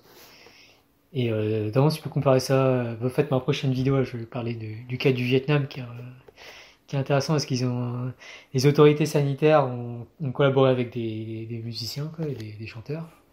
ils ont sorti une chanson qui, a, qui est devenue ultra virale. Mais oui, ils sont entendu dans la Street Tonight. Ouais. c'est vrai que c'est ouais, chouette. Ils ont très chouette et puis il y a une choré qui, une chorégraphie qui, mm. qui correspond à des gestes, euh, comment se laver les mains, quoi. Mm. Bah c'est le côté rendre cool le, le fait de se laver les mains, quoi. Arriver à rendre cool le fait de se laver les mains, euh, ça, ça, sauve des vies, quoi. C'est, ouais, c'est ça. Donc euh, le, le, cool est important dans l'histoire. Ouais, je, suis pas sûr qu'il y, ait encore suffisamment de, de, de liens entre enfin, ces agences de, sanitaires qui, qui, qui, ont des recommandations et tout ça, et puis des influenceurs qui sont capables de propager ce message beaucoup plus. Euh, j'ai vu qu'il y avait une vidéo de, de, Mbappé qui se lavait les mains, mais. bon, ouais, c'est vrai qu'il y avait pas mal de vidéos assez rigolotes sur le lavage de mains pendant un certain temps. Je n'ai pas vu beaucoup en français, mais. ouais. ah, et puis si, si, si, eh, si, Twitter et tout font un peu leur magie, là, ils prennent un truc un peu et ils font des trucs super marrants avec, euh, mais tout en gardant, si possible, le, côté un peu pédagogique ou hmm. bah, ça, peut avoir un gros impact. Ça, sera beaucoup plus probable que c'est un gros impact que si euh, l'agence euh, sanitaire se dit bon bah on va faire une campagne de, communication, ils ont juste leur plan et je, je sais pas hmm. si les vidéos de l'Inserm font probablement pas des millions de vues. Oui, c'est sûr, une vidéo qui commence par Ceci est un message de, du ministère de la Santé. Ah, ce sera pas très cool. voilà, c'est la définition même d'un truc, tu sais que tu vas te faire chier un petit peu.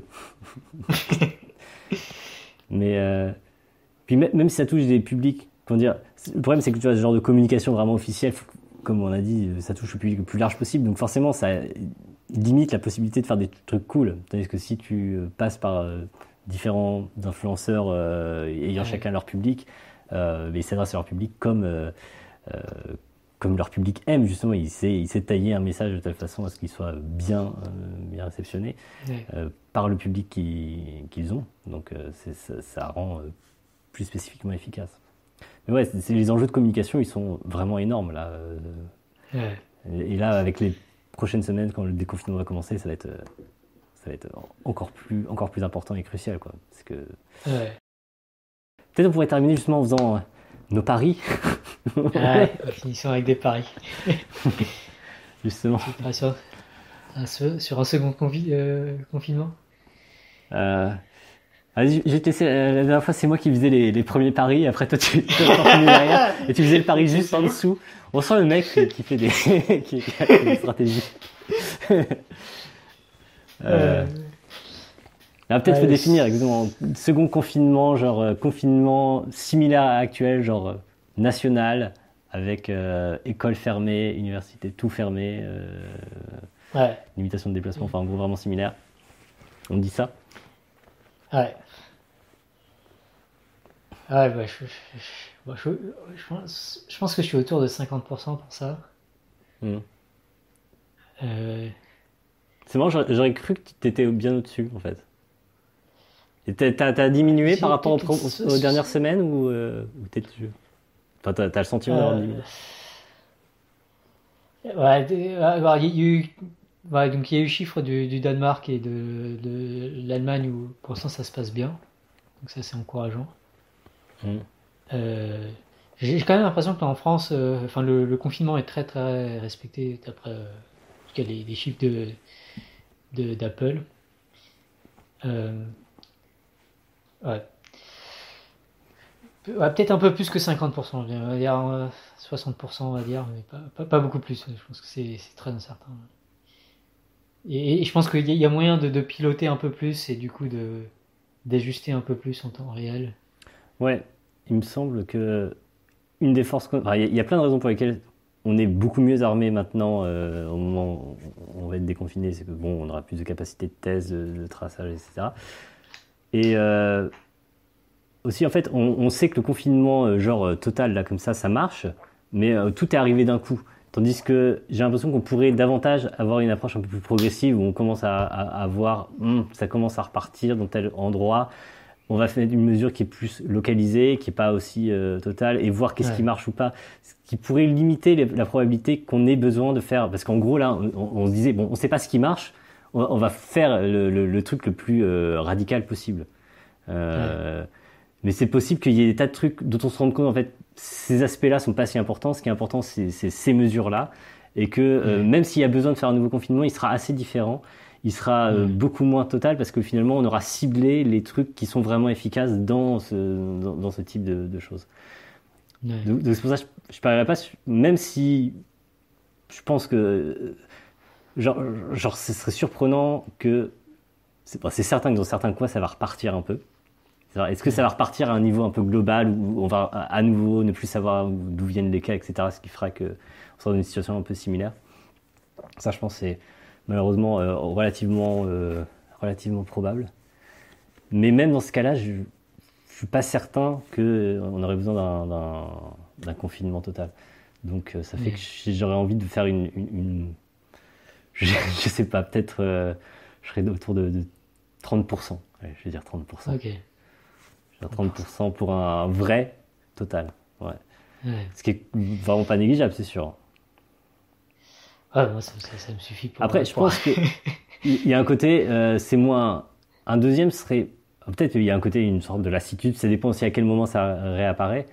Mais il y a quelque chose de rassurant dans le fait qu'on sait que ça marche on sait que ça, ça limite vraiment la progression. Genre, euh, la première fois, on savait pas que si ça allait marcher ou pas. Enfin, moi, j'ai vraiment vécu des moments où j'étais super flippé parce que ça avait marché en Chine, mais c'était très différent. Ça avait marché en Corée, mais c'était très différent. Et là, on, arrivait, euh, le virus arrivait en Europe. Ça n'avait pas l'air de vouloir se calmer en, Italie.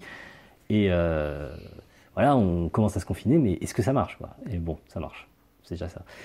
Donc, je pense que ça peut être mieux vécu pour cette raison-là, parce que bon, ben voilà, on sait, il faut passer un certain temps comme ça, et puis après ça se calme.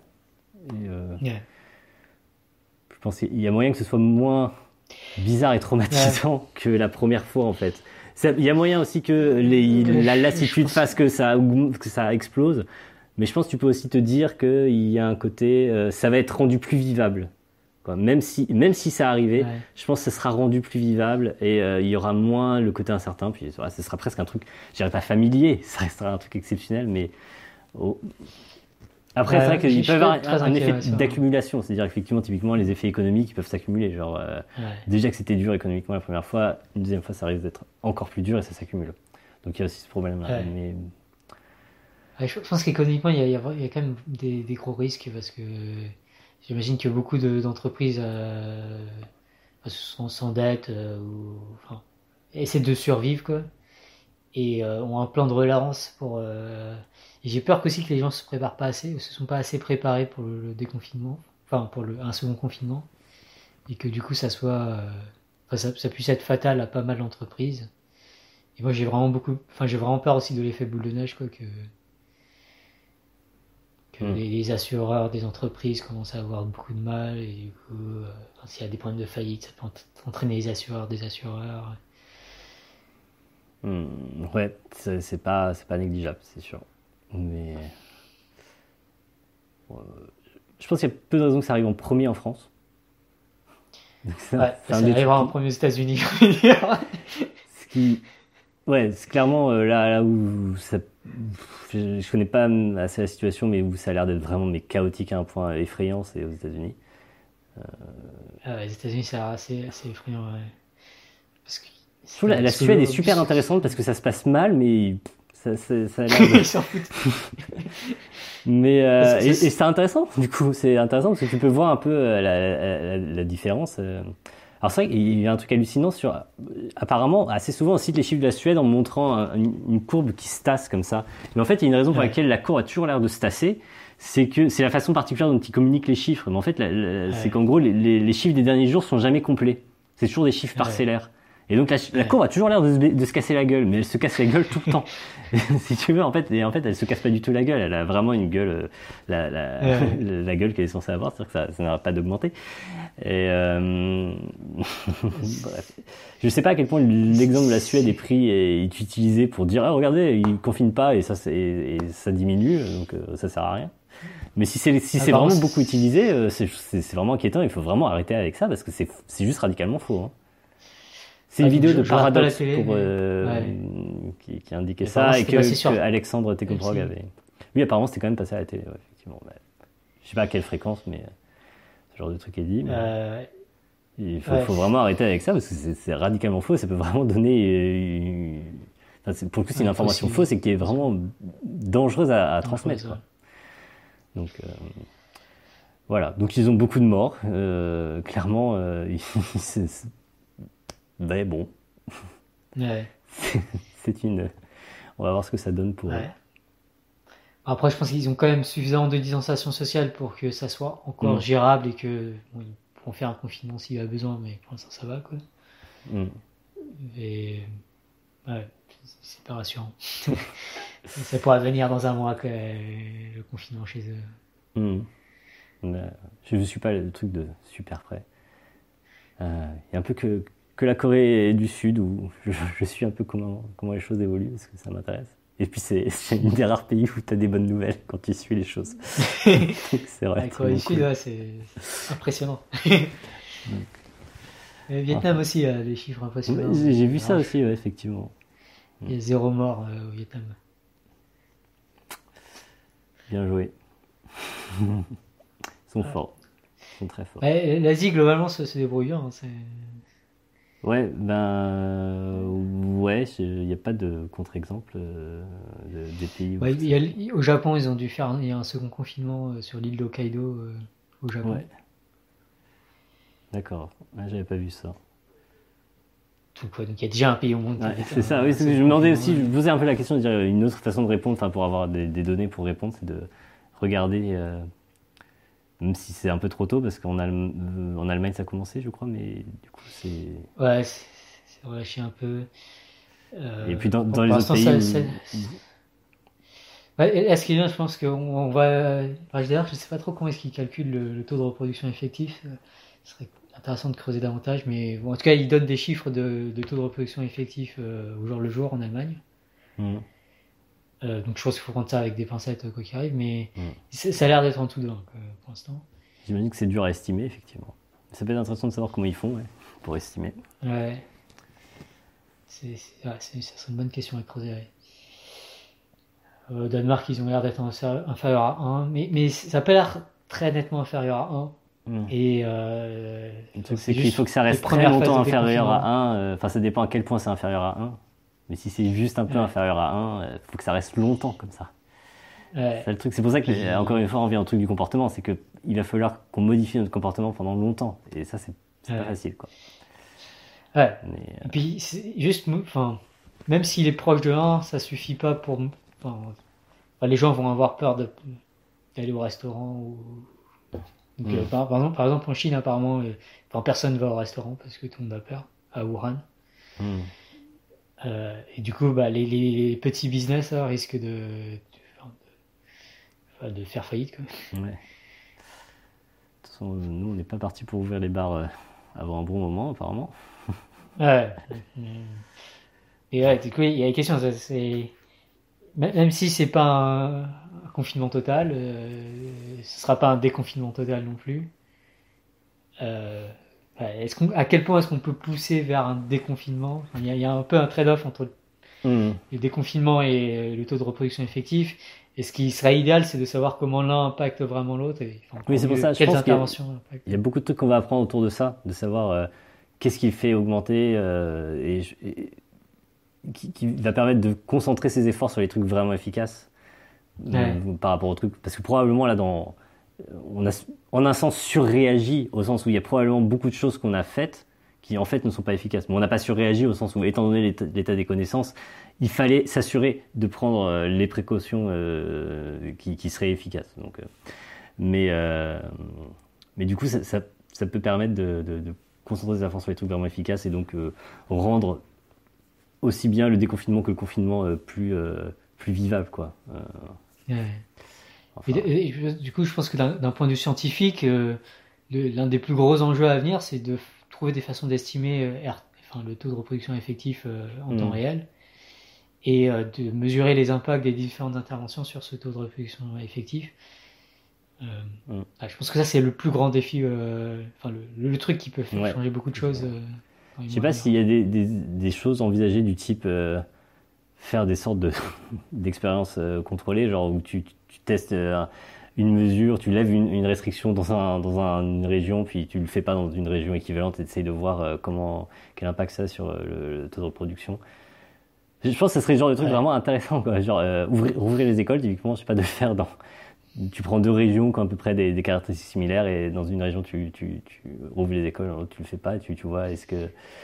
Ah, quel, genre, quelle, quelle augmentation ça, ça produit quoi C'est un peu ça la question. Typiquement, là, on va ouvrir les écoles, euh, ça va sûrement jouer sur le taux de reproduction, c'est évident. La question, c'est est-ce que c'est suffisamment faible? Parce que c'est quand même important. Moi, je comprends qu'on ait envie de rouvrir les écoles. Voilà. Je ne pense pas renvoyer ma fille à l'école, honnêtement, mais euh, je sais pas, c'est compliqué. Il y a un côté social aussi. Moi, ça me désole que, bon, elle a un petit frère, mais ça serait chouette qu'elle voit d'autres enfants.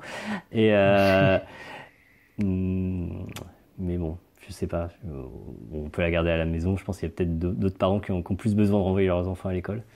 Euh, euh, mais juste voilà, je ne sais pas à quel point ça aggrave, ça augmente le taux de reproduction. Si c'est, ça augmente un petit peu vu le gain qu'on a par ailleurs, parce que ça permet de, libérer, euh, de, rendre aux enfants une sociabilité un peu plus normale, c'est quand même pas mal. Et euh, ça permet de soulager un peu les parents, ce qui commence à être fatigué. Et euh, bref, il y, a quand même un, un gain important, mais il faut savoir à quel prix c'est. quoi. Et le truc, c'est qu'on ne sait pas en fait. Ouais. C'est, euh, je sais pas si on commence à savoir ou pas. mais... ouais, l'autre difficulté aussi, c'est que euh, bah, c'est difficile à estimer en temps réel. Quoi. il y a souvent mm. un délai. Enfin, si on regarde, euh, j'imagine que la plupart des taux de reproduction effectifs euh, sont souvent estimés à partir du nombre de cas confirmés ou du nombre de décès ou du nombre d'hospitalisations. Enfin, ce que j'ai vu pour l'instant, c'était surtout sur ça. donc ça met toujours un retard d'au moins quelques jours. Une semaine. Pour les décès, c'est carrément plus. Et donc, c'est un problème. les tests, il faut avoir les, symptômes. Du coup, et hmm. puis ça prend, ouais, ça faut compter une semaine quoi, pour, pour les tests. Euh, pour les hospitalisations, c'est pareil, ça prend, faut avoir les symptômes quoi. Du coup, ça, et puis même ah, ça arrive encore après. En théorie, tu pourrais, si tu fais genre un, échantillon, tu, tu, prends des échantillons et tu les testes sans, sans raison particulière. C'est quasiment le seul moyen si tu vas avoir des estimations en temps réel.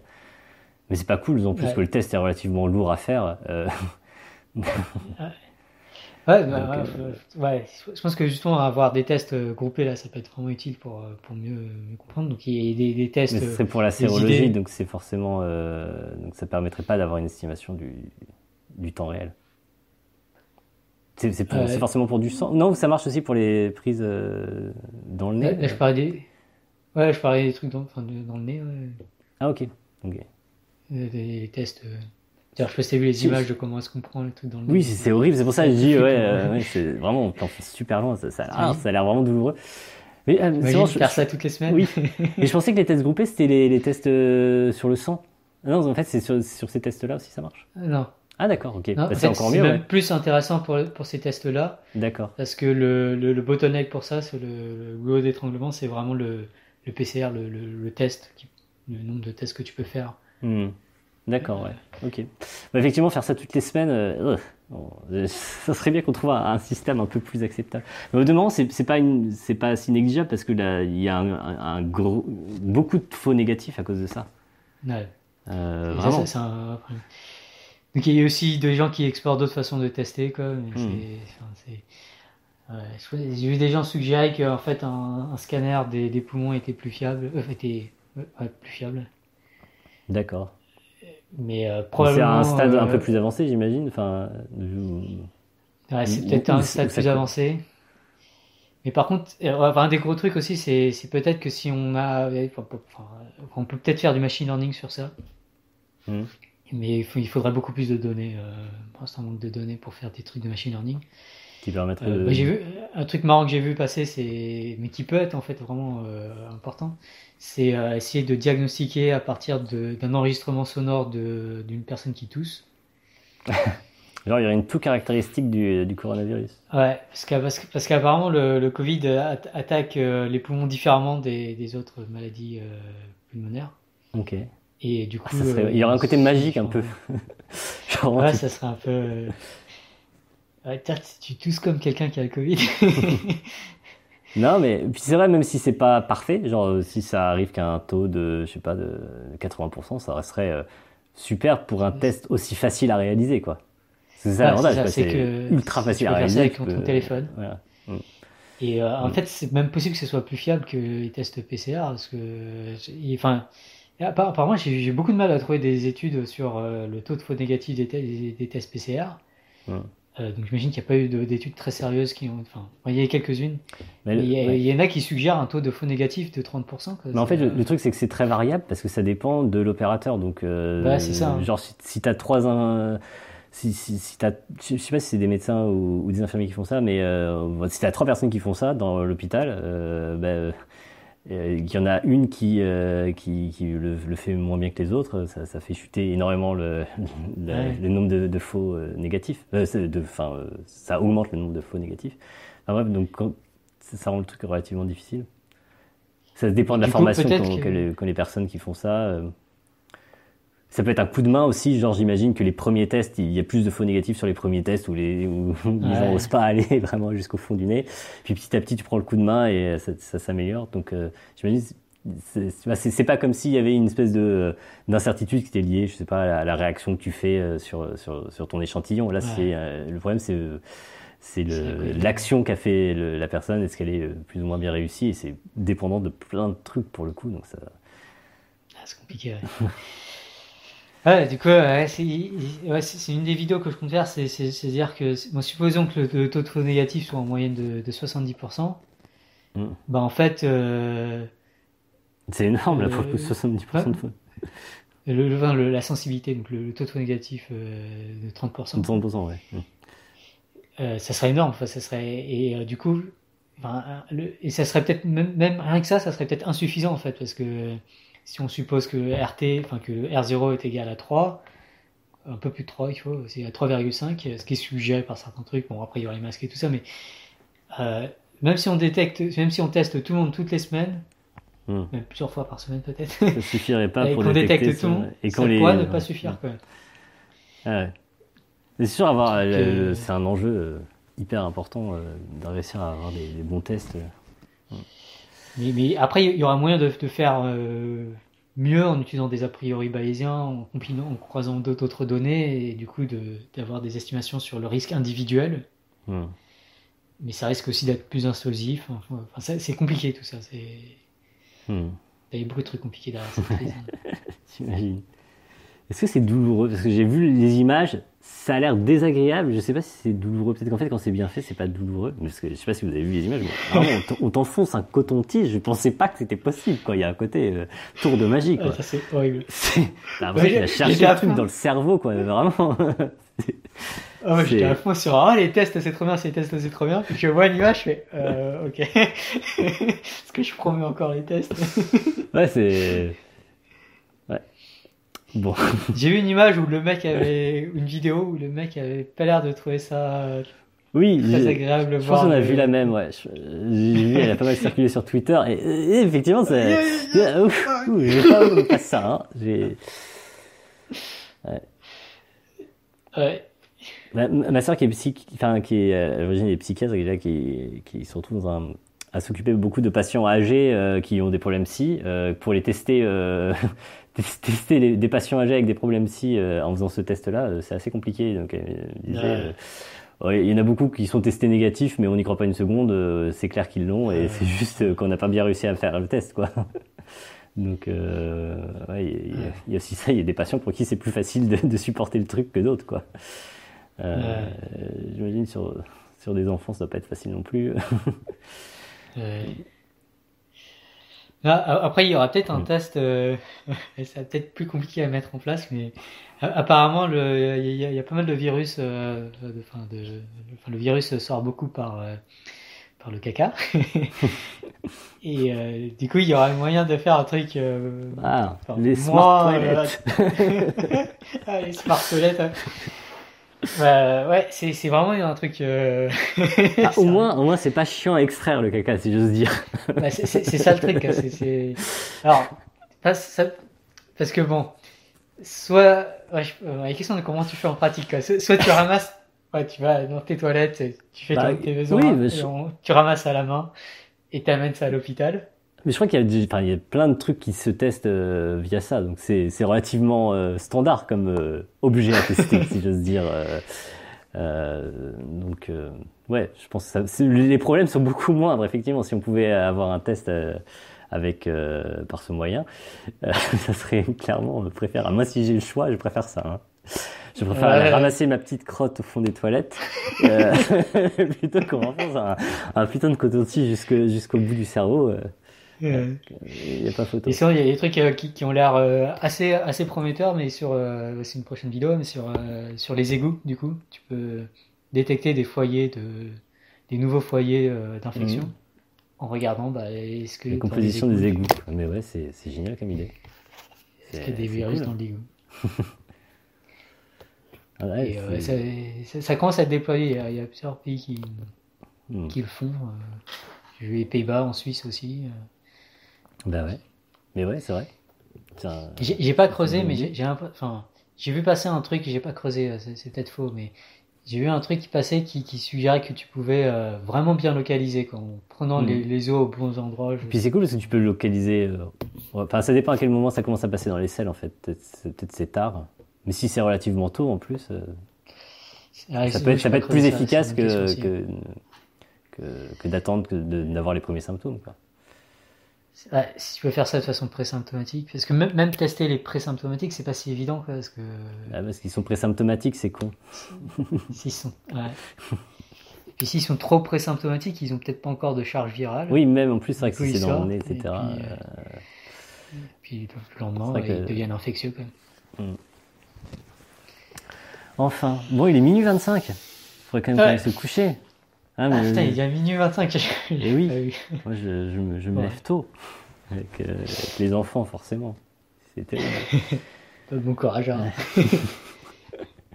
bon, voilà, c'est un deuxième axiome, euh, l'axiome du confinement. Ouais. on va espérer que ce sera un axiome du déconfinement la prochaine fois et non pas un axiome du reconfinement. Ouais. Euh, ouais on va espérer que ça. On va espérer. bon. bon bah, je te laisse faire un petit outro si tu veux. Bah, comme d'habitude, si vous avez aimé, pensez à liker, à commenter, à faire tout, tout ce que vous savez faire. Et on vous dit à la prochaine fois. À la prochaine fois. Ciao les confinés. Ciao, ciao.